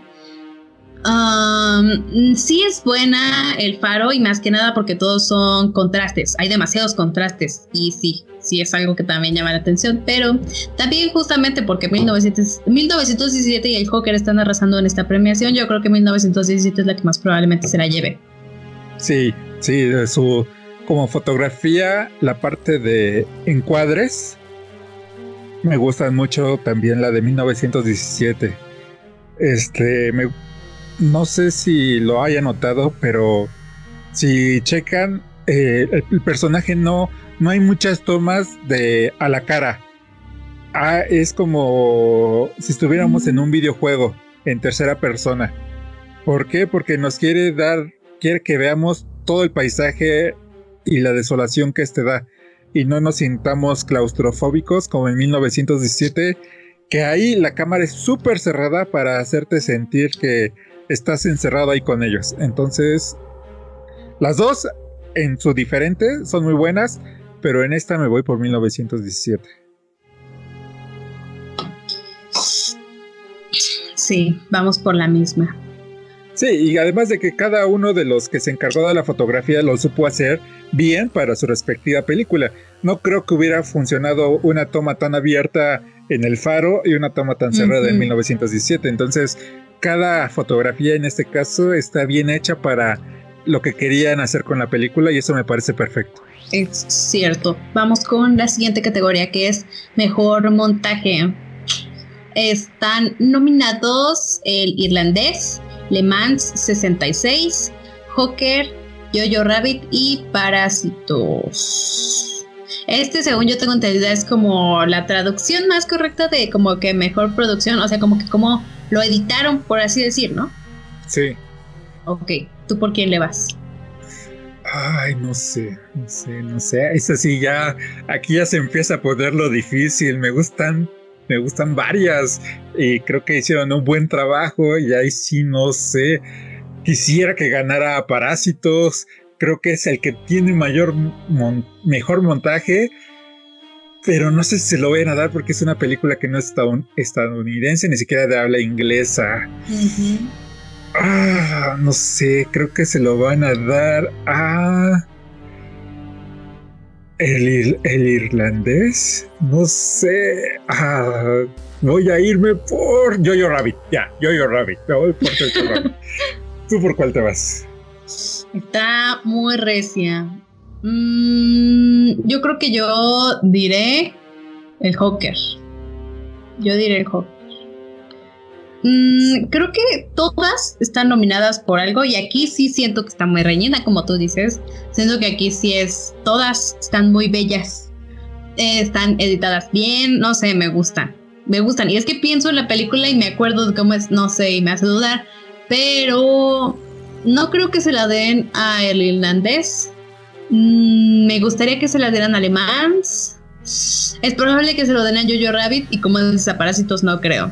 Y pues no sé, la de Joker me gustó, siento que también está bien visualmente, pero no sé, solamente le iré a ella. Es una corazonada, tal vez gane. Aquí dos puntacos para mí. Sí, si fuera por mí, yo se la doy a Parásitos. Si me dijeran, este, Jason, ¿a quién se lo das? Parásitos, ya dénselo a, a, ellos, eh, pero lamentablemente no depende de mí. Y la siguiente es mejor guion original, la mejor historia que nunca había sido contada antes. Los nominados son Puñales por la espalda de Ryan Johnson, 1917 de San Méndez, Parásitos de Bong Joon-ho, Historias de un matrimonio de Noah Baumbach, y Érase una vez en Hollywood de Quentin Tarantino. ¿A quién? ¿Por tú por cuál vas? Por Eras una vez en Hollywood. Me gustó mucho el guion. Oh, yo, así, yo aquí sí voy por Parásitos. si no estuviera Parásitos, también me iría por una vez en Hollywood. Y aunque sé que tal vez no se la den por. Porque es coreana y eh, y pues hace una vez en Hollywood, lleva Hollywood en su nombre. Sí. Espero que al menos aquí hagan lo correcto. Quién sabe, a mí sí me gustó bastante el de las una vez en Hollywood y creo que es de, en las que está más fuerte. porque, por ejemplo, spoiler, en mejor película no creo que se lo den. Pero pues ya estaremos viendo ahorita, ¿no? Bueno, ese día, justamente ese día lo vamos a ver y vamos aquí a tener nuestro versus, eh, nuestro duelo de cuchillos. Sí, este duelo de cuchillos, eso estaría bien. No, este, este podcast, si lo están escuchando, eh, sale en versión audio en algunas plataformas el viernes y en su versión en YouTube el sábado, un día antes de la premiación. Entonces, escúchenlo, por favor. Sí, ok, vamos con la siguiente categoría. Es mejor guion adaptado. Están el irlandés, está los dos papas, papas se dice, ¿no? Jojo Rabbit, Joker y Mujercitas. Mmm, ¿tú a quién le vas? Oh, otra vez, otro de esos que no sé. Creo que los, los guiones son muy buenos de todas. Pero. Ah, yo sí voy por el Joker. Yo sí voy por el Joker en esta ocasión. No sé. ¿Tú por quién vas? Estoy muy en duda. O sea, siento que a Greta ya se lo han dado y estoy casi segura de que fue en esta misma categoría. Ya van creo que tres años consecutivos que se lo lleva. Entonces es probable que se lo lleve. Me acuerdo que el año pasado se lo llevó. Eh, y aparte creo que es una, o sea, no he leído el libro, pero creo que es una buena adaptación. El Joker me gusta, pero como tal adaptación, no lo sé. El guion es bueno, es muy, muy bueno, pero el irlandés también es bueno. O sea, siento que esas son las tres más fuertes para mí, pero no sé. ¿Tú por qué te vas por el Joker? porque me gustó mucho su guion, como dices. Este, me gustó mucho los detalles que le pusieron. Este, hay algunas incoherencias, tal vez haga un video de las incoherencias del Joker, pero no por eso implica que sea un mal guion, mucho menos una mala película. Entonces, voy por el Joker, aunque creo que el irlandés también está muy bien su trama y no se diga de Joe Rabbit, pero siento que el, eh, eh, al irlandés no se lo van a dar porque es de Netflix. Mm. Y, no le van a dar muchos a Joker, aunque tenga 11 nominaciones. Y si le van a dar alguno, creo que será Joker, será en guion adaptado y en mejor actor. Entonces, 2 de 11 me parece que va a estar bien. Sí, no, yo sí me voy a ir por Mujercitas esta vez porque pues también es mujer, entonces hay una alta probabilidad de que se lo den si queremos ser inclusivos, ¿no? Según los Óscares. Ok, sí, me voy por Mujercitas esta vez. Puede que pierda, pero pues seguiré mi corazón. O puede que no. Vamos a mejor dirección de arte. Están el, eh, el irlandés, Jojo Rabbit, 1917, Eras una vez en Hollywood y Parásitos. ¿Por cuál te vas? Ok, yo también me voy por 1917, sí. Sí. Artísticamente hablando, es la más bella. O sea, todas son buenas, pero creo que lo que tiene 1917 es lo visual. ¿Tú por qué? Este, como ven, este Gigi lee mentes, me leyó la mente y también voy por 1917 porque como dices, me gustó mucho cómo, cómo, cómo lo hicieron. Me parece una película hermosa, aunque yo Rabbit también es bella, pero... pero 1917. Me voy por esa. Buena elección, yo creo que aquí ya empatamos. Yo la verdad siento que es el más fuerte en ganárselo, pero pues quién sabe, lo sabremos hasta el 9. Ok, pasamos a la siguiente categoría. Ahora sí, ya casi estamos terminando y no les dijimos, pero estas ya desde guion son tres puntacos, así es que vamos a estar bien. Esta es mejor actor secundario. Ok, ahora sí, creo que hemos visto casi todas estas películas y es, como que sí podemos, sí podemos hablar de esto porque pues es algo que estamos haciendo. O pues para mi ojo, esta es la que creo que va a ganar. Pero pues Ok, están nominados Anthony Hopkins por Los dos papas, Tom Hanks por Un amigo extraordinario, creo que se llama también eh, Un día en el vecindario, ¿no? Ajá, también. Y eh, no, también Joe Pesci por El Irlandés, Al Pacino por El Irlandés y Brad Pitt por Eras una vez en Hollywood. No sé si le vamos a ir al mismo, pero es probable. ¿Tú por quién le vas? Mm, no sé, yo creo que quien lo hizo mejor Al Pacino por Irlandés. No sé si se lo vayan a dar porque es de Netflix. Espero que se lo den. Creo que hizo un muy buen trabajo y me voy a ir por ese. ¿Tú por quién vas? Yo voy por Brad Pitt. Creo que de lo que fue más entrañable en toda la película fue su papel. Me gustó mucho cómo lo manejó. No sé, creo que le quedó muy bien. Y siendo sinceros, yo creo que es el papel que más recuerdo en la película. Eh, se lleva casi la película, a pesar de que es el actor secundario. No sé, la escena final está muy perrona. Sí, sí, sí, o sea, creo que el único que no vi fue el papel de Tom Hanks, no vi, mm. no vimos un amigo extraordinario. Este, la de los dos papás sí la vi y, digo, es Anthony Hopkins y es un gran actor, pero no creo que, que lo haya hecho espectacularmente como mm. Al Pacino y Brad Pitt. También me gustó mucho la actuación de Brad Pitt, pero pero si en este caso tengo que decir algún actor, creo que es Al Pacino. Me voy por Al Pacino en este caso.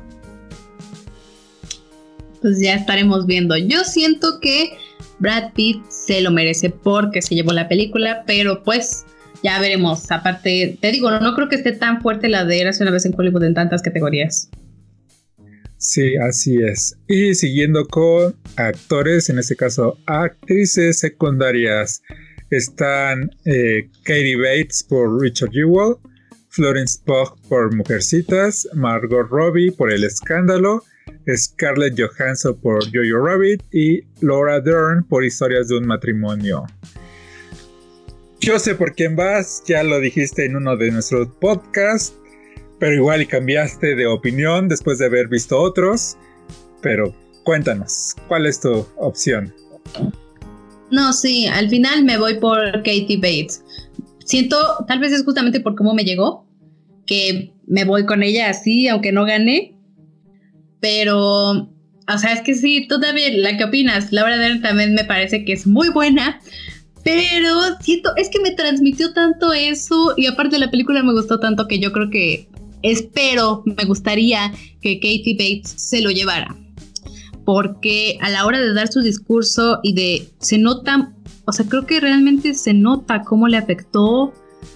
O sea, también Margot Robbie es muy buena y, ya se los dije, ¿no? O sea, se nota, pero siento que no tuvo tanto papel y siento que justamente de la película de Richard Jewell, esta escena es algo que sí recuerdo frescamente. Digo, también de la del escándalo, pero me voy por Katie Bates.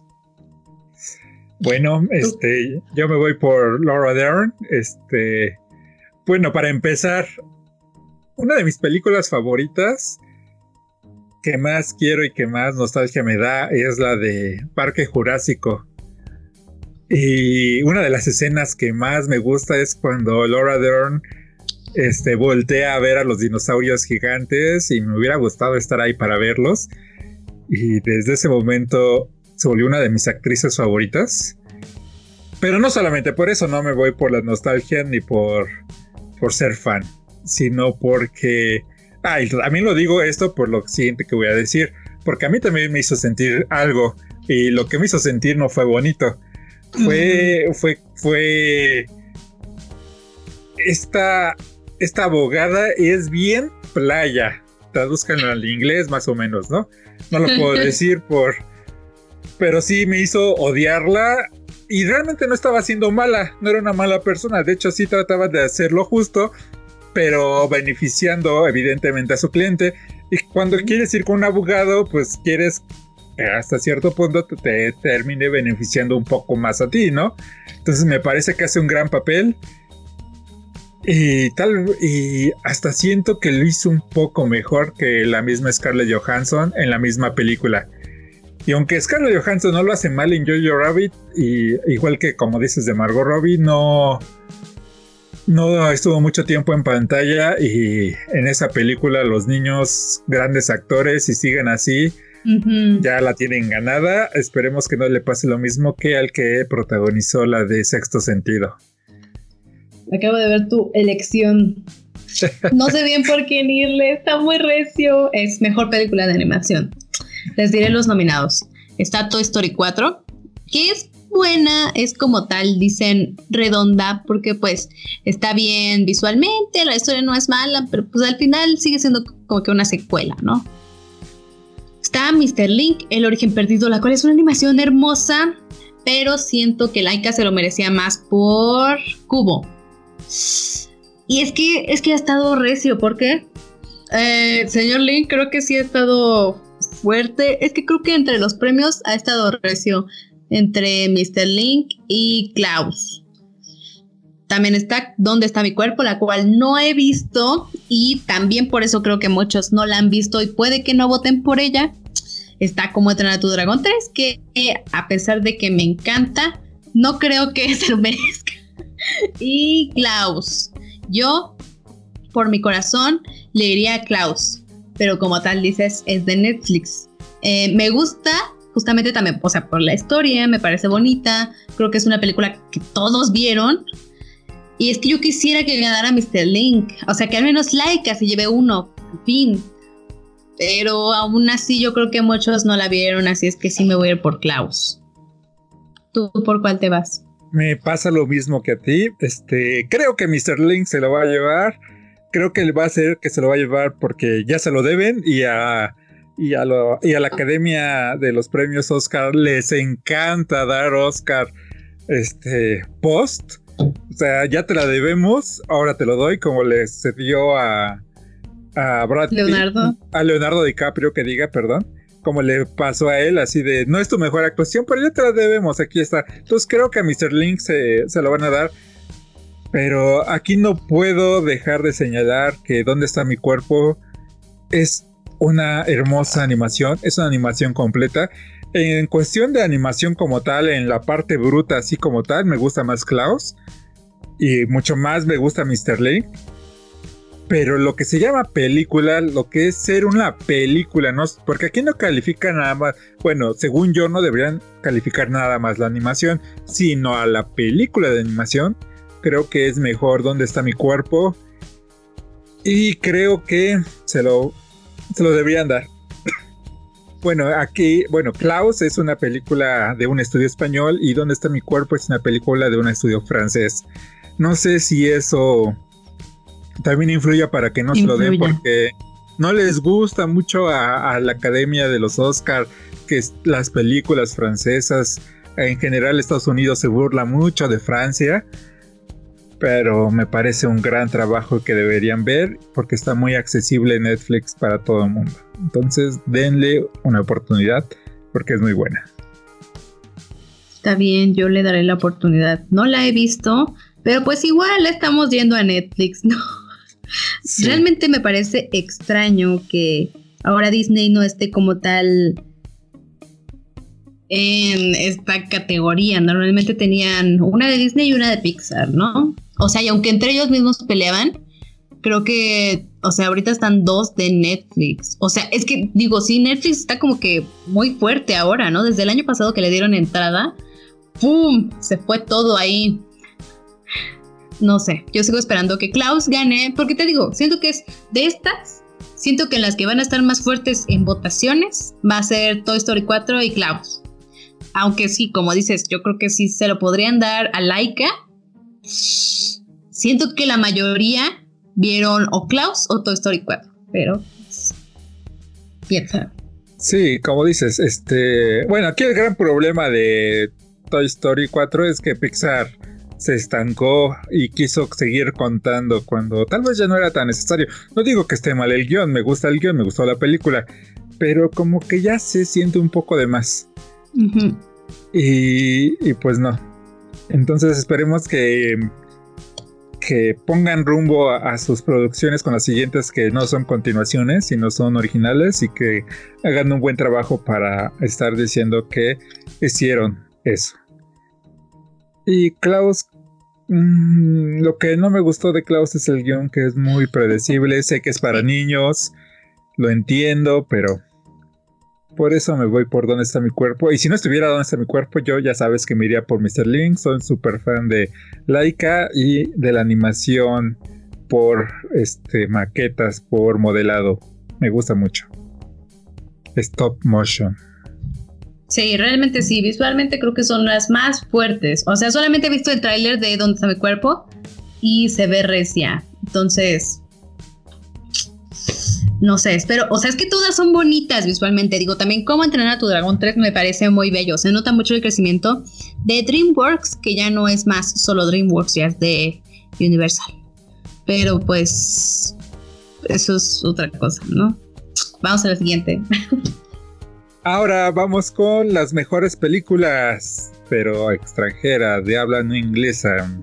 Porque ya saben, no, no pueden competir las películas que no hablen inglés con las grandes producciones de Hollywood.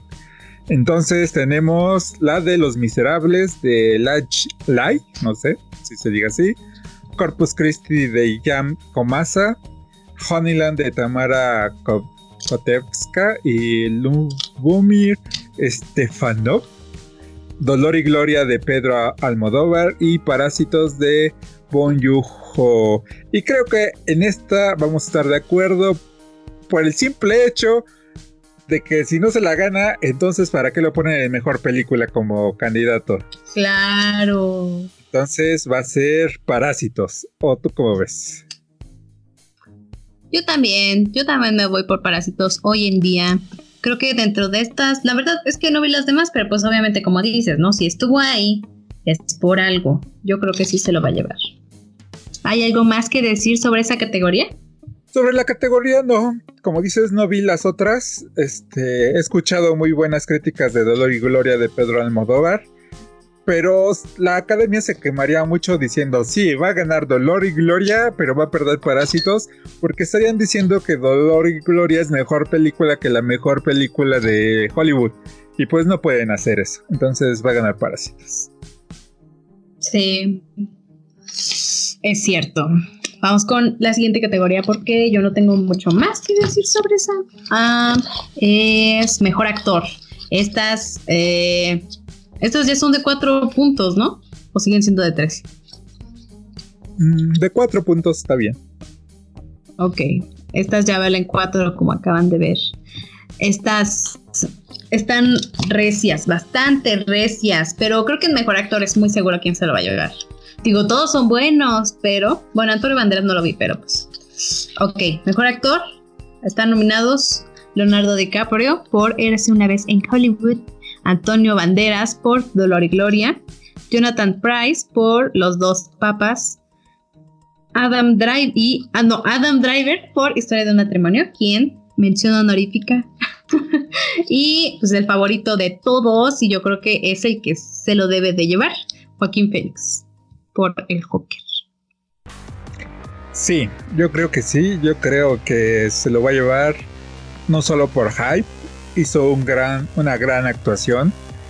Este, y aunque los otros está, son grandes actores, eh, me parece que, que sí están un poco por debajo de, de, de Joaquín Phoenix. Aunque yo en lugar de Jonathan Pierce de los dos papás yo hubiera puesto a Christian Bale por Le Mans.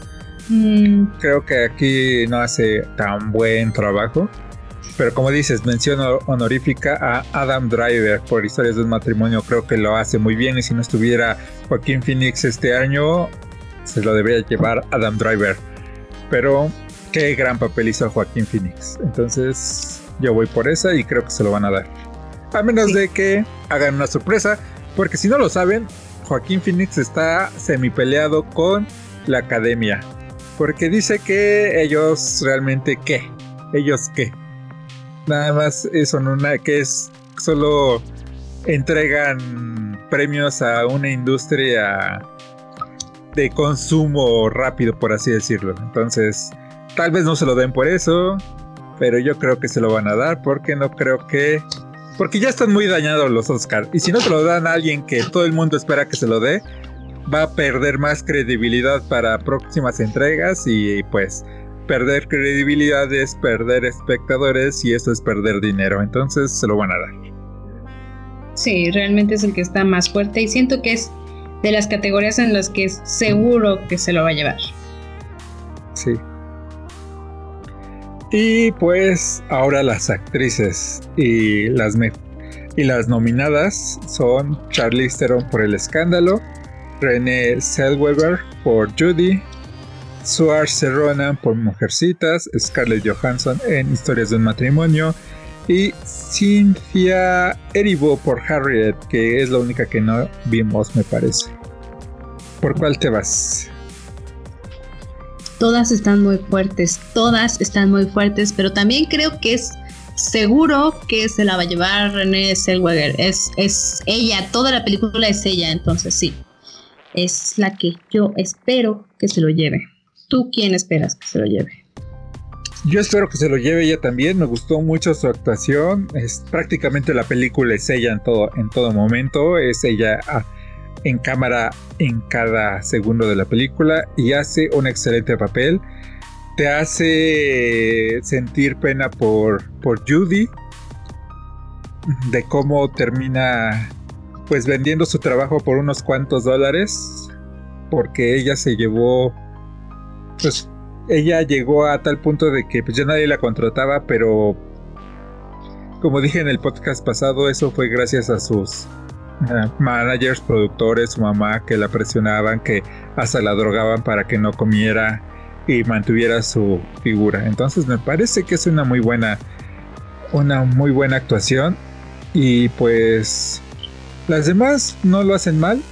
No, no vi eh, a Cynthia Erivo y es la única actriz afroamericana y hasta donde yo he visto, no sé quién sea el vestuarios o cosas por el estilo no sé si sean afroamericanos y ese es el problema con la academia. A veces este nomina solamente y da premios solamente por por, política. Ajá, por políticamente correctos, ¿no? Y espero que no, digo, igual y veo la película terminando el podcast y digo, sí, se lo tienen que llevar ella, hizo un gran papel, pero, y si lo hace, espero que si se lleva sea por su actuación y no nada más por ser este, afroamericana, porque eso es racismo. Es muy cierto. Pues sí. Aún así yo creo, por las que vi, que la que está más fuerte es René. Zellweger. Así es que pasamos a, ahora sí que las dos categorías más fuertes. Mejor director está Sam Mendes por 1917, Martín Scorsese por El Irlandés, Todd Phillips por El Joker, Quentin Tarantino por Eras una vez en Hollywood y Bong Joon-ho por Parásitos. Ya vi por quién te vas, por quién te vas y por qué. Me voy por Quentin Tarantino porque no creo que le vayan a dar más otros Oscars a Quentin y no creo que se lo va a llevar en mejor película. Y entonces siento que se lo van a dar porque es una muy gran película. Y eh, el, guion él lo hizo, pero no creo que le vayan a dar el guion. ¿O sí? Ya ni me acuerdo. Eh, mi memoria, como se dan cuenta, no, no, no creo que se lo den a, a él aunque si se lo dan, entonces aquí no creo que gane mejor director, pero espero que se lo den. Es un gran director.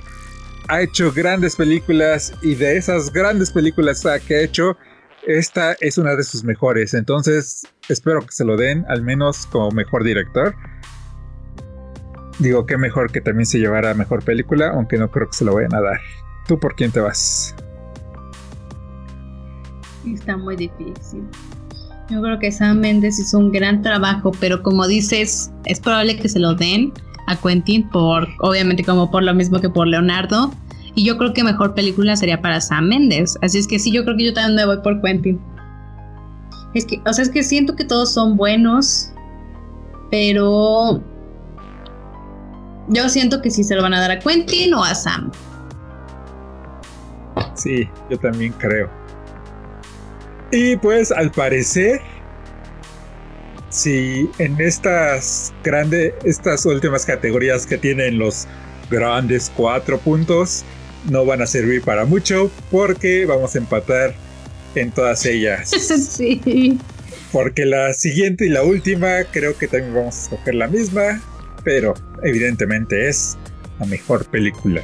Y los nominados son El Irlandés, 1917, Joker, Érase una vez en Hollywood, Parásitos, Jojo Rabbit, Mujercitas y Le Mans, 66. ¿Por quién vas? Todas son buenas, todas me parecen muy buenas películas. Creo que todas merecen estar aquí en mejor película. Pero sí, sí, sí, sí, me voy por 1917, igual que tú. 1917, creo que tiene todo. O sea, tiene todo. Y también siento que es la favorita de este año, así es que 1917. Sí, yo también voy por 1917. Ya hay un precedente, ganó el Globo de Oro. Este, por lo regular, quien gana el Globo de Oro gana mejor película. No siempre. No creo que se lo den para nada a Parásitos. Es una película coreana. No se la dieron a Roma por ser mexicana. Aunque Roma me parece que fue mucho mejor película que cualquiera que estuvo nominado. Y en esa época que estuvo Roma, las otras películas no eran tan buenas. En este caso, como dices, cada una de estas películas es muy buena. No creo que se lo vayan a dar a Mujercitas. Este, si se lo dan, este, digo, no, no es por demeritar el trabajo de Greta Gerwin, pero no, no, no quiero que se lo den por ser mujer. Me parece que es una gran directora y me parece que es una muy buena película, pero no está a la altura de Parásitos y no está a la altura de una, vez, una vez en Hollywood. No creo que se la den al Joker simplemente porque es cómics, aunque también es una muy buena película que puede llevarse el Oscar. Me parece que hasta como película es un poco mejor que 1917. Le Mans también es una muy buena película. Muy buena película. Pero igual que Mujercitas, está un escalón por debajo de las otras. Que Jojo Rabbit y que Eras una vez en Hollywood. Me parece que las dos son muy buenas películas también. Ya creo que lo estoy repitiendo mucho. Así que espero que no jueguen un shot cada vez que yo diga muy buena película porque van a terminar muy ebrios. Entonces, eh, eh, me parece que Jojo Rabbit, el problema de esa es que es comedia. Y a la academia como que no le gusta darle Oscars a la comedia. Y el problema que era hace una vez en Hollywood es que es Quentin Tarantino. Y no creo que no van a querer darle el premio a la película de un director que hace las cosas como él quiere. De una industria que se ha creado a través de que las cosas se hagan como los ejecutivos quieren. Entonces es como darle el premio al, al niño rebelde de, del salón, ¿no? Entonces, e, y bajo esa bajo ese pensamiento creo que se lo van a dar a Sam Mendes porque tiene todo 1917 tiene todo lo que le gusta a la academia en su totalidad este, efectos especiales, producción, música, actuación. O sea, tiene todo como le gusta a la academia y por eso se lo va a llevar. ¿Tú por qué crees? Yo opino que Sam Mendes es buen director y creo que su película tiene todo, todo. Como dices, no creo que se lo den a Quentin, Todd Phillips tampoco lo creo. Es que, es que yo siento la verdad que está muy muy fuerte Sam Mendes y siento que sí es el favorito. Y como dices, pues sí, si ya se llevó el Globo de Oro, es casi seguro que se va a llevar esto. Sí, es que sí, 1917. Sí, no se la van a dar a Irlanda es porque sería ratificar que Netflix hace buenas películas y todavía no están listos para hacer eso.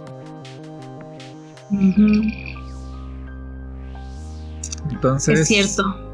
Entonces, este, creo que la premiación, bueno, quien gana va a estar decidido por la parte de producción y actores de reparto.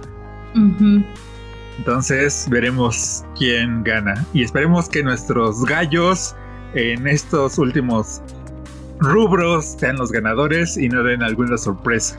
Y si la dan, que sea para hace una vez en Hollywood. Así que ya saben. Pues sí, estas fueron como que las grandes favoritas. Así es que lo sabremos el 9 de febrero.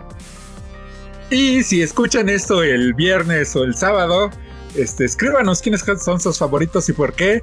O si alguien más tuvo que haber ganado si lo escuchan después. Este. Ya saben, para eso está en la parte de los comentarios. Y pues, hablando de comentarios, vamos para allá.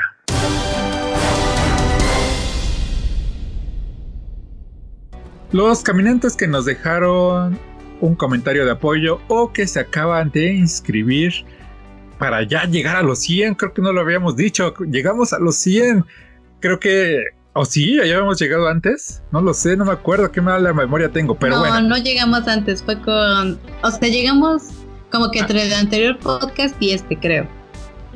Ajá, creo que en el anterior teníamos 99. Entonces, llegamos a, nuestro, a nuestra primera meta que era los 100 suscriptores. Y ya son 102. Yo sé que todavía somos un canal chiquitito, chiquitito, pero ahí vamos. Y gracias por apoyarnos y gracias por inscribirse.